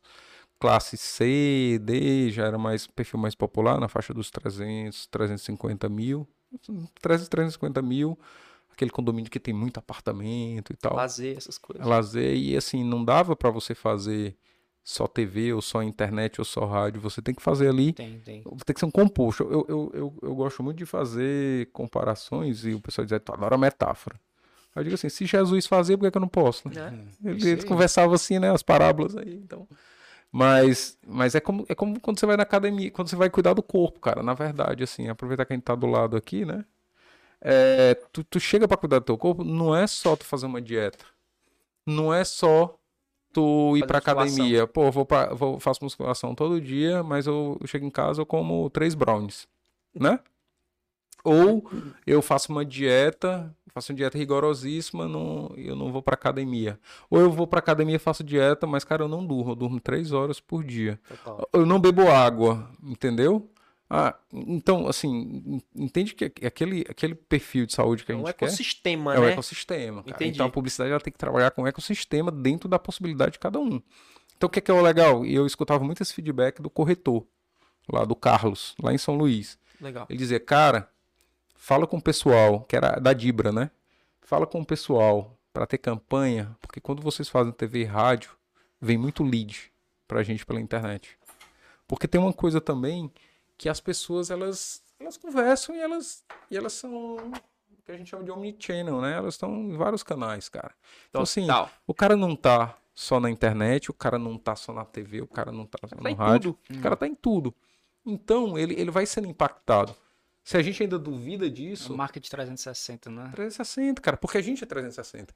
Então, se a gente duvida disso, se tu chegar ali na, na Dom Luiz, ali no, na Praça Portugal, vai ter um painel em pena enorme do TikTok. Né? TikTok outro Tá- dia tá abriu fuder, velho. abriu o Jornal Nacional. Então, Netflix fez um Copa outdoor. do Nordeste, TikTok tava lá. Copa do Nordeste. Um Net- celular, como se fosse um celular gigante, né? Netflix fez um, fez um outdoor agora, fora, que assim, é não desista do seu sonho. Nós começamos com DVD. É um outdoor, Top, cara. bicho. que Poderia top. ser um post, mas ele fez um outdoor, Não né? tá nem vendendo, né?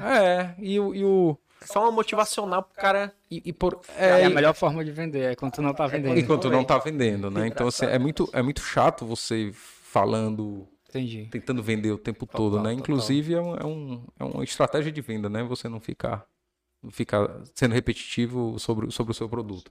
Mas tô vendo aí que tem mais pergunta, manda, Tem, manda tem. brasa. Eu queria entrar agora rapidinho, pra gente já, já começar a ser o último tema e a gente finalizar. É, tu falou do market sem blaze com a gente, né? Isso. E eu quero puxar isso aqui porque eu, eu vou emendar uma pergunta aqui. Com a agência de publicidade, eu entendi perfeitamente tudo que tu falou. Sei que hoje a gente vê no mercado, acho que um público grande que assiste a gente é a galera que, que faz tipo o que o meu irmão faz, o que a galera tá fazendo também. É o cara que vai começar a empreender ali, talvez cuidando do Instagram de algumas empresas e pá. Isso. Tu acha que é que tu poderia dar de dica pra essa galera? E assim, eu conseguiria, posso ser considerado uma mini agência de publicidade se eu- o meu foco é só esse, mídias sociais de empresa, eu não faço nem site, por exemplo, nem blog, mas eu faço e eu vou entender, eu vou fazer o mesmo processo, eu vou entender o que, que o cliente quer, vou pensar nas soluções, vou focar as soluções só nas mídias sociais, porque tem muita empresa que não tem ticket de contratar uma agência de publicidade, às vezes não tem nem ticket para contratar alguém para cuidar do Instagram. né? Isso é uma demanda gigantesca que tem no mercado. É a né? maior É. demanda, É. na E o verdade. pessoal é. muito mal preparado. Tanto que, se tu pegar pra qualquer empresário que tem uma, uma empresa que cuida do Instagram dele, o cara tá há quatro meses com aquela empresa, daqui a pouco vai estar com outra. Em um ano, o cara teve três empresas que passaram, porque não tem um. A galera não se prepara, não tem, a não tem pessoas boas no mercado Não nisso. trazem resultado, né? E o empresário também não entende o que, que é e fica nesse ciclo, então entendeu mais ou menos a, a levada da pergunta, né? Entendi, entendi. Fazendo, fazendo um, um- um- cortezinho aí sobre Sim. esse comentário, eu, eu acho que tem a culpa dos empresários também, cara. Total. Sim, Eu tenho total. culpa dos empresários, Mil assim. por cento. Outra, um- uma vez eu conversei com um cara que tem uma empresa razoavelmente grande e ele estava reclamando muito da agência dele porque o, o dono da agência tirou uma foto assim e postou assada. Aí eu, quem tirou a foto? Ele, o dono da agência. Já tá errado. Já tá errado. Assim, quanto é que tu paga? Eu não vou nem dizer, mas foi uma coisa assim, era uma coisa ridícula e irrisória. Cara, é por isso. Então, assim, é- é, às vezes faltam bons profissionais porque as empresas. E aí, e aí é um. É a história de você oferecer primeiro para receber depois, né? Uhum. Porque o empresário não vai dizer assim, poxa, você é tão legal, vou te pagar o triplo. Ninguém vai fazer isso. Mas você entra aí num, num, num, num ciclo que não, que não acaba nunca, né? Que ele é, que ele é nocivo.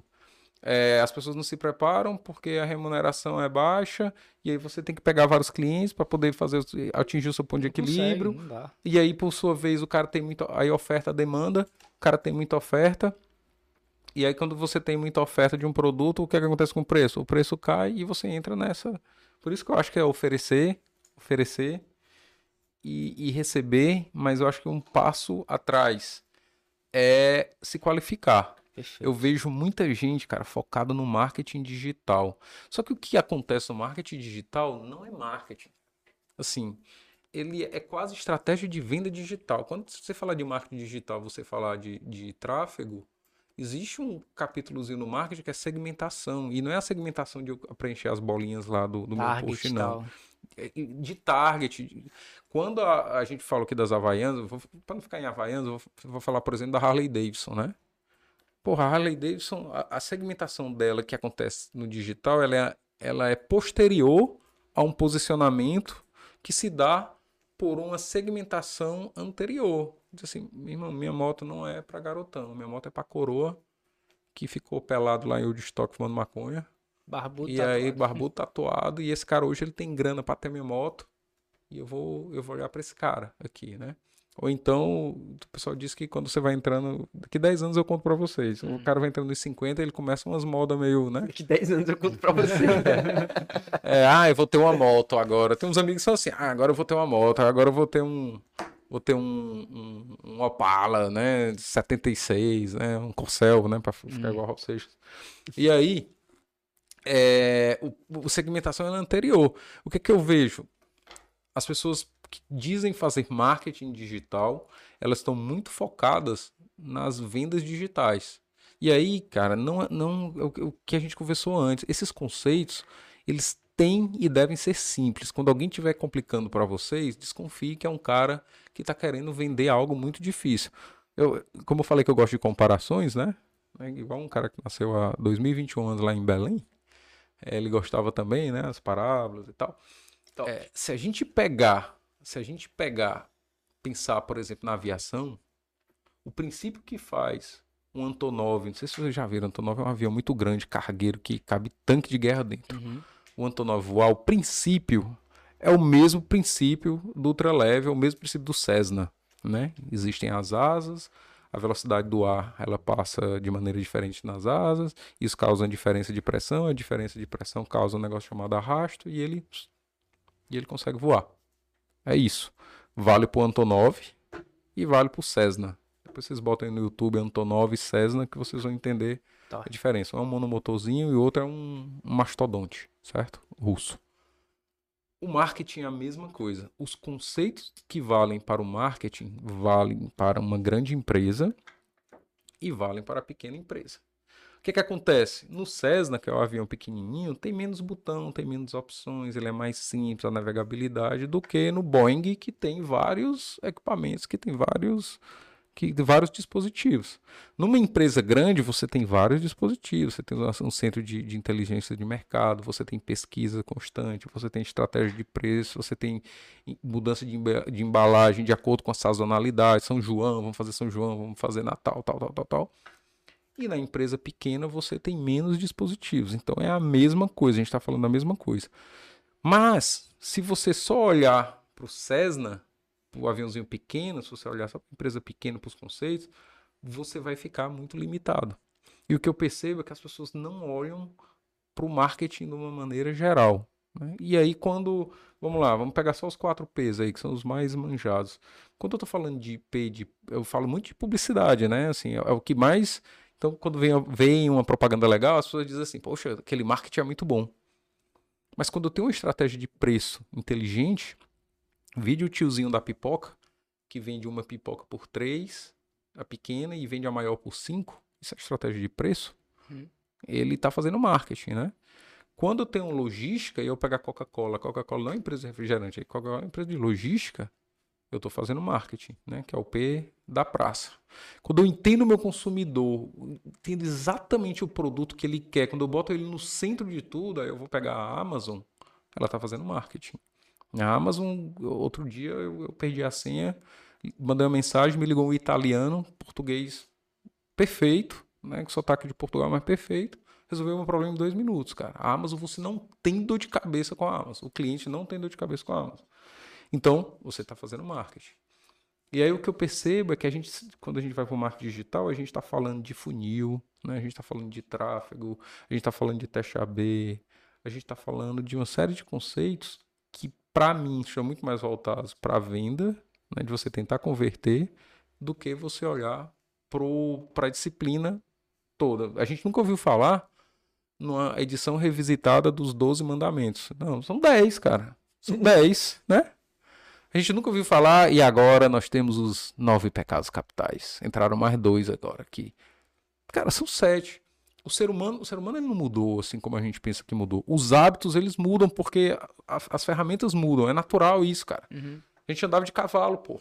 Há 120 anos, sei lá, 150 anos. Andar de cavalo é natural que o tempo das coisas mudem porque agora a gente anda de carro. É um carro legal, que tem um ar-condicionado. Então, isso vai mudar. Mas os, os, gatilhos, né? Inclusive tem um, tem um, livro muito bom que eu indico, que é, é de um cara PhD, Roberto Cialdini, que é As Armas da Persuasão. Top. Não sei se vocês já viram que ele vai lá. Qualquer pessoa que quer começar. Eu tenho até, um, eu tenho até os IGTV tudo é. de todas as armas. Cara, ele é, é sensacional, cara. Então você vê esse cara escreveu. Esse cara não escreveu livro aqui, não, na, na, nas dunas, nem escreveu livro na aldeota, pô. É a mesma. nos comportamos da mesma. Mas é, é igual. É, isso é engraçado. Igual, Ei, mas ele pega história. É igual. Eu nem sei qual é a década que ele pega. Mas é engraçado que, meu irmão, parece que a gente tá vendo numa. Uma grande empresa que ele utiliza o exemplo, a gente vê o mesmo exemplo, mudando detalhes numa grande empresa de hoje em dia, de 2021. São, são os.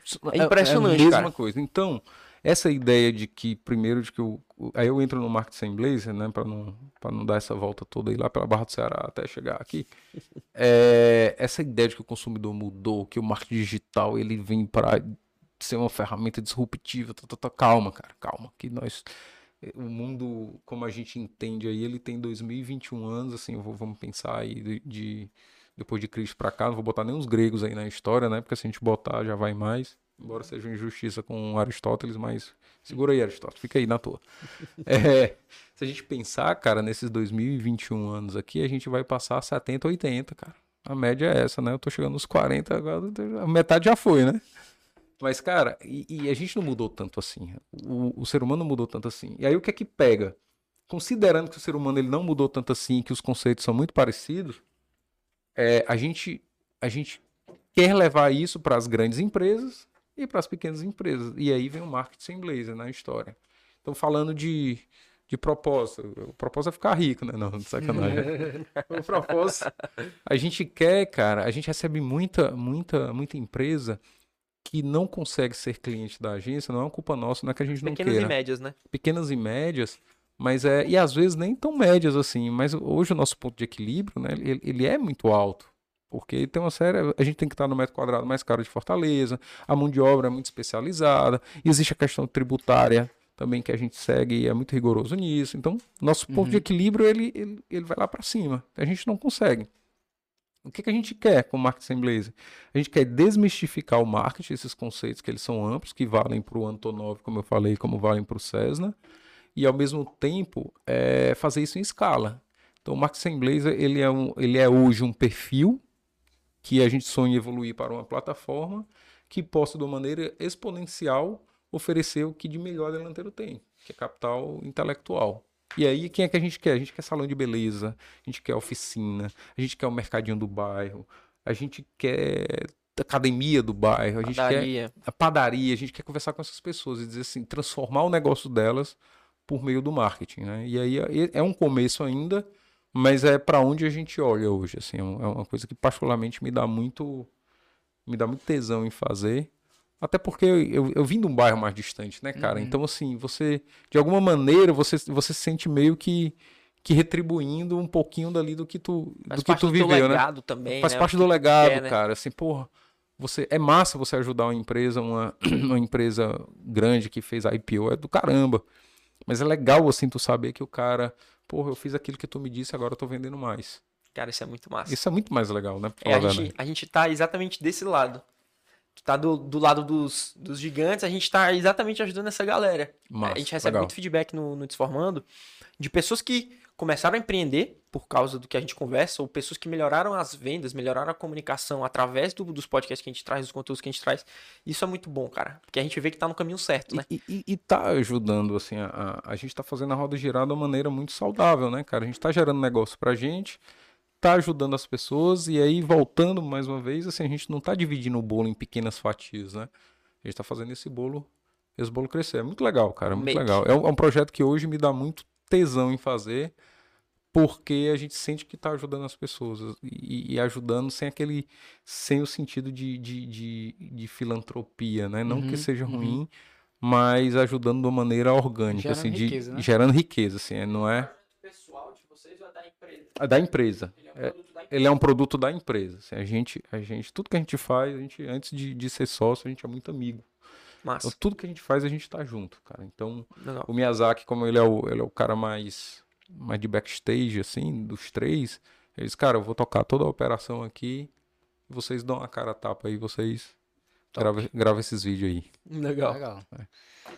Top demais. É, tipo assim, eu tinha outras perguntas, mas é melhor a gente encerrar agora que a gente faz um, um, Um o 2.0. 2.0. A gente já fez 2.0 Legal, com duas pessoas. É. Cara, sem dúvida você vai ser. Vai entrar na nossa lista o fazer o maior prazer, cara. 2.0. Com uma- bicho. fal- faltou coisa aí, faltou, faltou, Falta. faltou o capítulo Kombi, faltou o Aí. capítulo. Cara, tem coisa aí, nossa. faltou o capítulo re- restaurante na Espanha. Caraca, a gente Top, tem legal. que falar sobre essas coisas, bicho. A gente tem que falar. Tem muita coisa aí, mas foi demais. muito legal, cara. Ei, Pô, eu Padre, fiquei obrigado, positivamente é. impressionado aqui com vocês, muito legal. É massa, é descontraído, né? Que o negócio é Cara, uma além de, resenha. além de ser descontraído, cara, assim, eu com 25 anos, porque a idade de vocês, né, assim, pô, eu não sei não, eu tava. Acho que eu tava fazendo greve lá no UFC.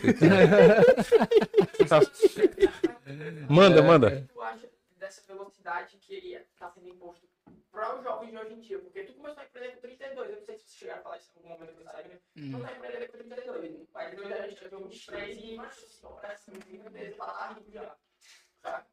E aí eu queria saber o que tu acha disso, mano. Tá? Tem respira, estuda. Cara, o, é. o Pelé jogou na Copa do Mundo com 17 anos, cara. Tá na hora. Quem tá errado sou eu. Entendeu? É, a gente, a gente de alguma maneira, é, existe uma geração, não é o caso de vocês, por isso que eu tô, tô é, é, positivamente surpreso, não é o caso de vocês, mas o que eu vejo de trintão aí, meninão na casa dos pais, cara, pelo amor de uhum. Deus, cara, o, o, o... É. Noel Rosa morreu com 27 anos e já tinha 300, 300 composições, cara. Então a gente tá esperando o quê? Né? Então, Tá mais do que certo, cara. Com 23 anos correr atrás disso aí, com 25 anos correr atrás disso aí. A gente vai esperar o quê? Né? Total. Eu disse, eu, eu, eu acho que eu saí um pouquinho tarde, mas foi por uma questão financeira. Assim, como eu falei, a gente nunca foi pobre, nunca faltou nada, cara. A gente sempre você estudou em colégio. Você a gente, trabalhou. A gente sempre estudou em colégio. Eu digo lá em casa, assim, a gente estudou em colégio particular. A família, a clássica família classe média, que tinha um carro na garagem, o pai se esborrachava para dar um colégio particular para os meninos. Aí ele dizia assim: eu só vou até o terceiro ano, depois faculdade pública é contigo. A mãe se virava para cuidar dos meninos em casa. A clássica família da, hum. da, classe média. Mas uma ideia de estudar fora foi um negócio que nunca passou na minha cabeça. Cara, era um negócio tão distante. Sair do país era um negócio extremamente distante, né? Então acho que por isso que eu fui tarde. Porque só quando eu comecei a trabalhar, comecei a pegar um pouquinho mais de dinheiro, que eu comecei a juntar para poder ir, né? Para poder, para poder ter uma condição de ir. Mas se eu tivesse tido condição, se 20 anos, cara, tem que estar tá no mundo já. Tinha que estar tá no mundo, tem que estar tá correndo, tem que estar ralando. Eu acho que é o contrário aí, cara. Eu acho que, que, que eu acho que existe um culto a uma eterna infância. Sabe? É, é, é o cara, nada contra, mas é o cara lá, no mesmo trabalho, cara tem um Pikachu, tem um, tem um Cavaleiro do Zodíaco, tem não sei o quê. Sabe? É uma, é uma, é uma, existe uma infantilização da vida adulta que acaba retardando um processo de amadurecimento, né? E a vida é porrada. A vida não é, não é como diz um, um vídeo do Porto do Sul da vida, não é o teu todinho gelado, né, cara? Todinho gelado. É, a vida é porrada, velho. Então, quanto mais cedo tu entender isso, mais rápido tu vai conquistar, conquistar aquilo que tu almeja, né? É. Muito top, cara. Muito bom, cara, muito, muito bom. bom. Fico, fiquei muito feliz, muito legal. te agradecer por ter vindo. Eu que agradeço, mais cara, um tá dia do aniversário. É. Quero muito, quero muito poder visitar lá a empresa de vocês. Porta aberta, quando quiser. De verdade. Porta aberta, de verdade. E aí, cara, e é isso. E, parabéns e pela tua história, pela tua, traje... pela tua, trajetória. Legal, é, legal. Desejo parabéns sucesso aí pela Delanteiro. Muito legal. E vamos esperar você no evento. Vamos terminar aqui, bater os pontos Não, aqui. É, vamos na hora, cara. Na hora eu, eu, eu sou entusiasta do, do... Eu disse que eu mudei de lado, né? Que eu disse que eu tinha camisa do Che Guevara. É eu fui pro outro lado, cara. Assim, eu Caiu na entusiasta, real, né? caí na real, os boletos chegaram. eu sou entusiasta de quem quer empreender, que quem quer difundir a visão de, de crescimento, de negócio. Ah, tá. assim, eu sou. A gente sempre, sempre. pede para todos os convidados olhar para essa câmera aqui no final e mandar uma mensagem zona pra galera que tá justamente isso, saindo do ensino médio, faculdade, querendo começar a empreender, querendo começar a tocar um negócio, ou produzir mais na sua empresa, né? Eu falo muito do empreendedorismo, mas eu acredito muito no empreendedorismo interno também. O cara quer crescer na empresa, ele tem que tomar ações empreendedoras dentro do negócio, né? Então, aquele é. choquezão de realidade aí pra galera. Galera, tá tarde. Tá tarde. Devia ter começado ontem. Isso é choque de realidade. Devia ter começado ontem, mas o que eu posso dizer é que, que é, é uma trajetória que vale muito a pena. Empreender não é só você abrir um CNPJ, aliás, eu acho que essa é a parte mais fácil. Você contratar um, um contador, pedir para ele ir na JUSEC e abrir um CNPJ, essa é a parte mais fácil. E você nem precisa fazer isso para empreender. Eu acho que, que você tocou num ponto legal, Samuel que a gente tem muita ideia de que empreender precisa ser algo exógeno, né? Mas você pode empreender na sua vida. Você pode aprimorar a sua vida e criar projetos dentro da sua vida para você conseguir conquistar aquilo que você desenhou, né? Então, tá tarde já, hoje já tá tarde, mete bronca. A prática é legal, mas não esquece a parte teórica também, que eu acho que te dá um, um arcabouço para tu entender Muitas vezes você não vai fazer a menor conexão daquilo que, é nesse, daquilo que você está vivendo, mas lá na frente vai, ser senti vai fazer sentido. Então mete bronca e segue essa galera aqui porque eles são bons. É, top Padua, Não é mais Valeu, soquinho, agora é cara. aperto de mão?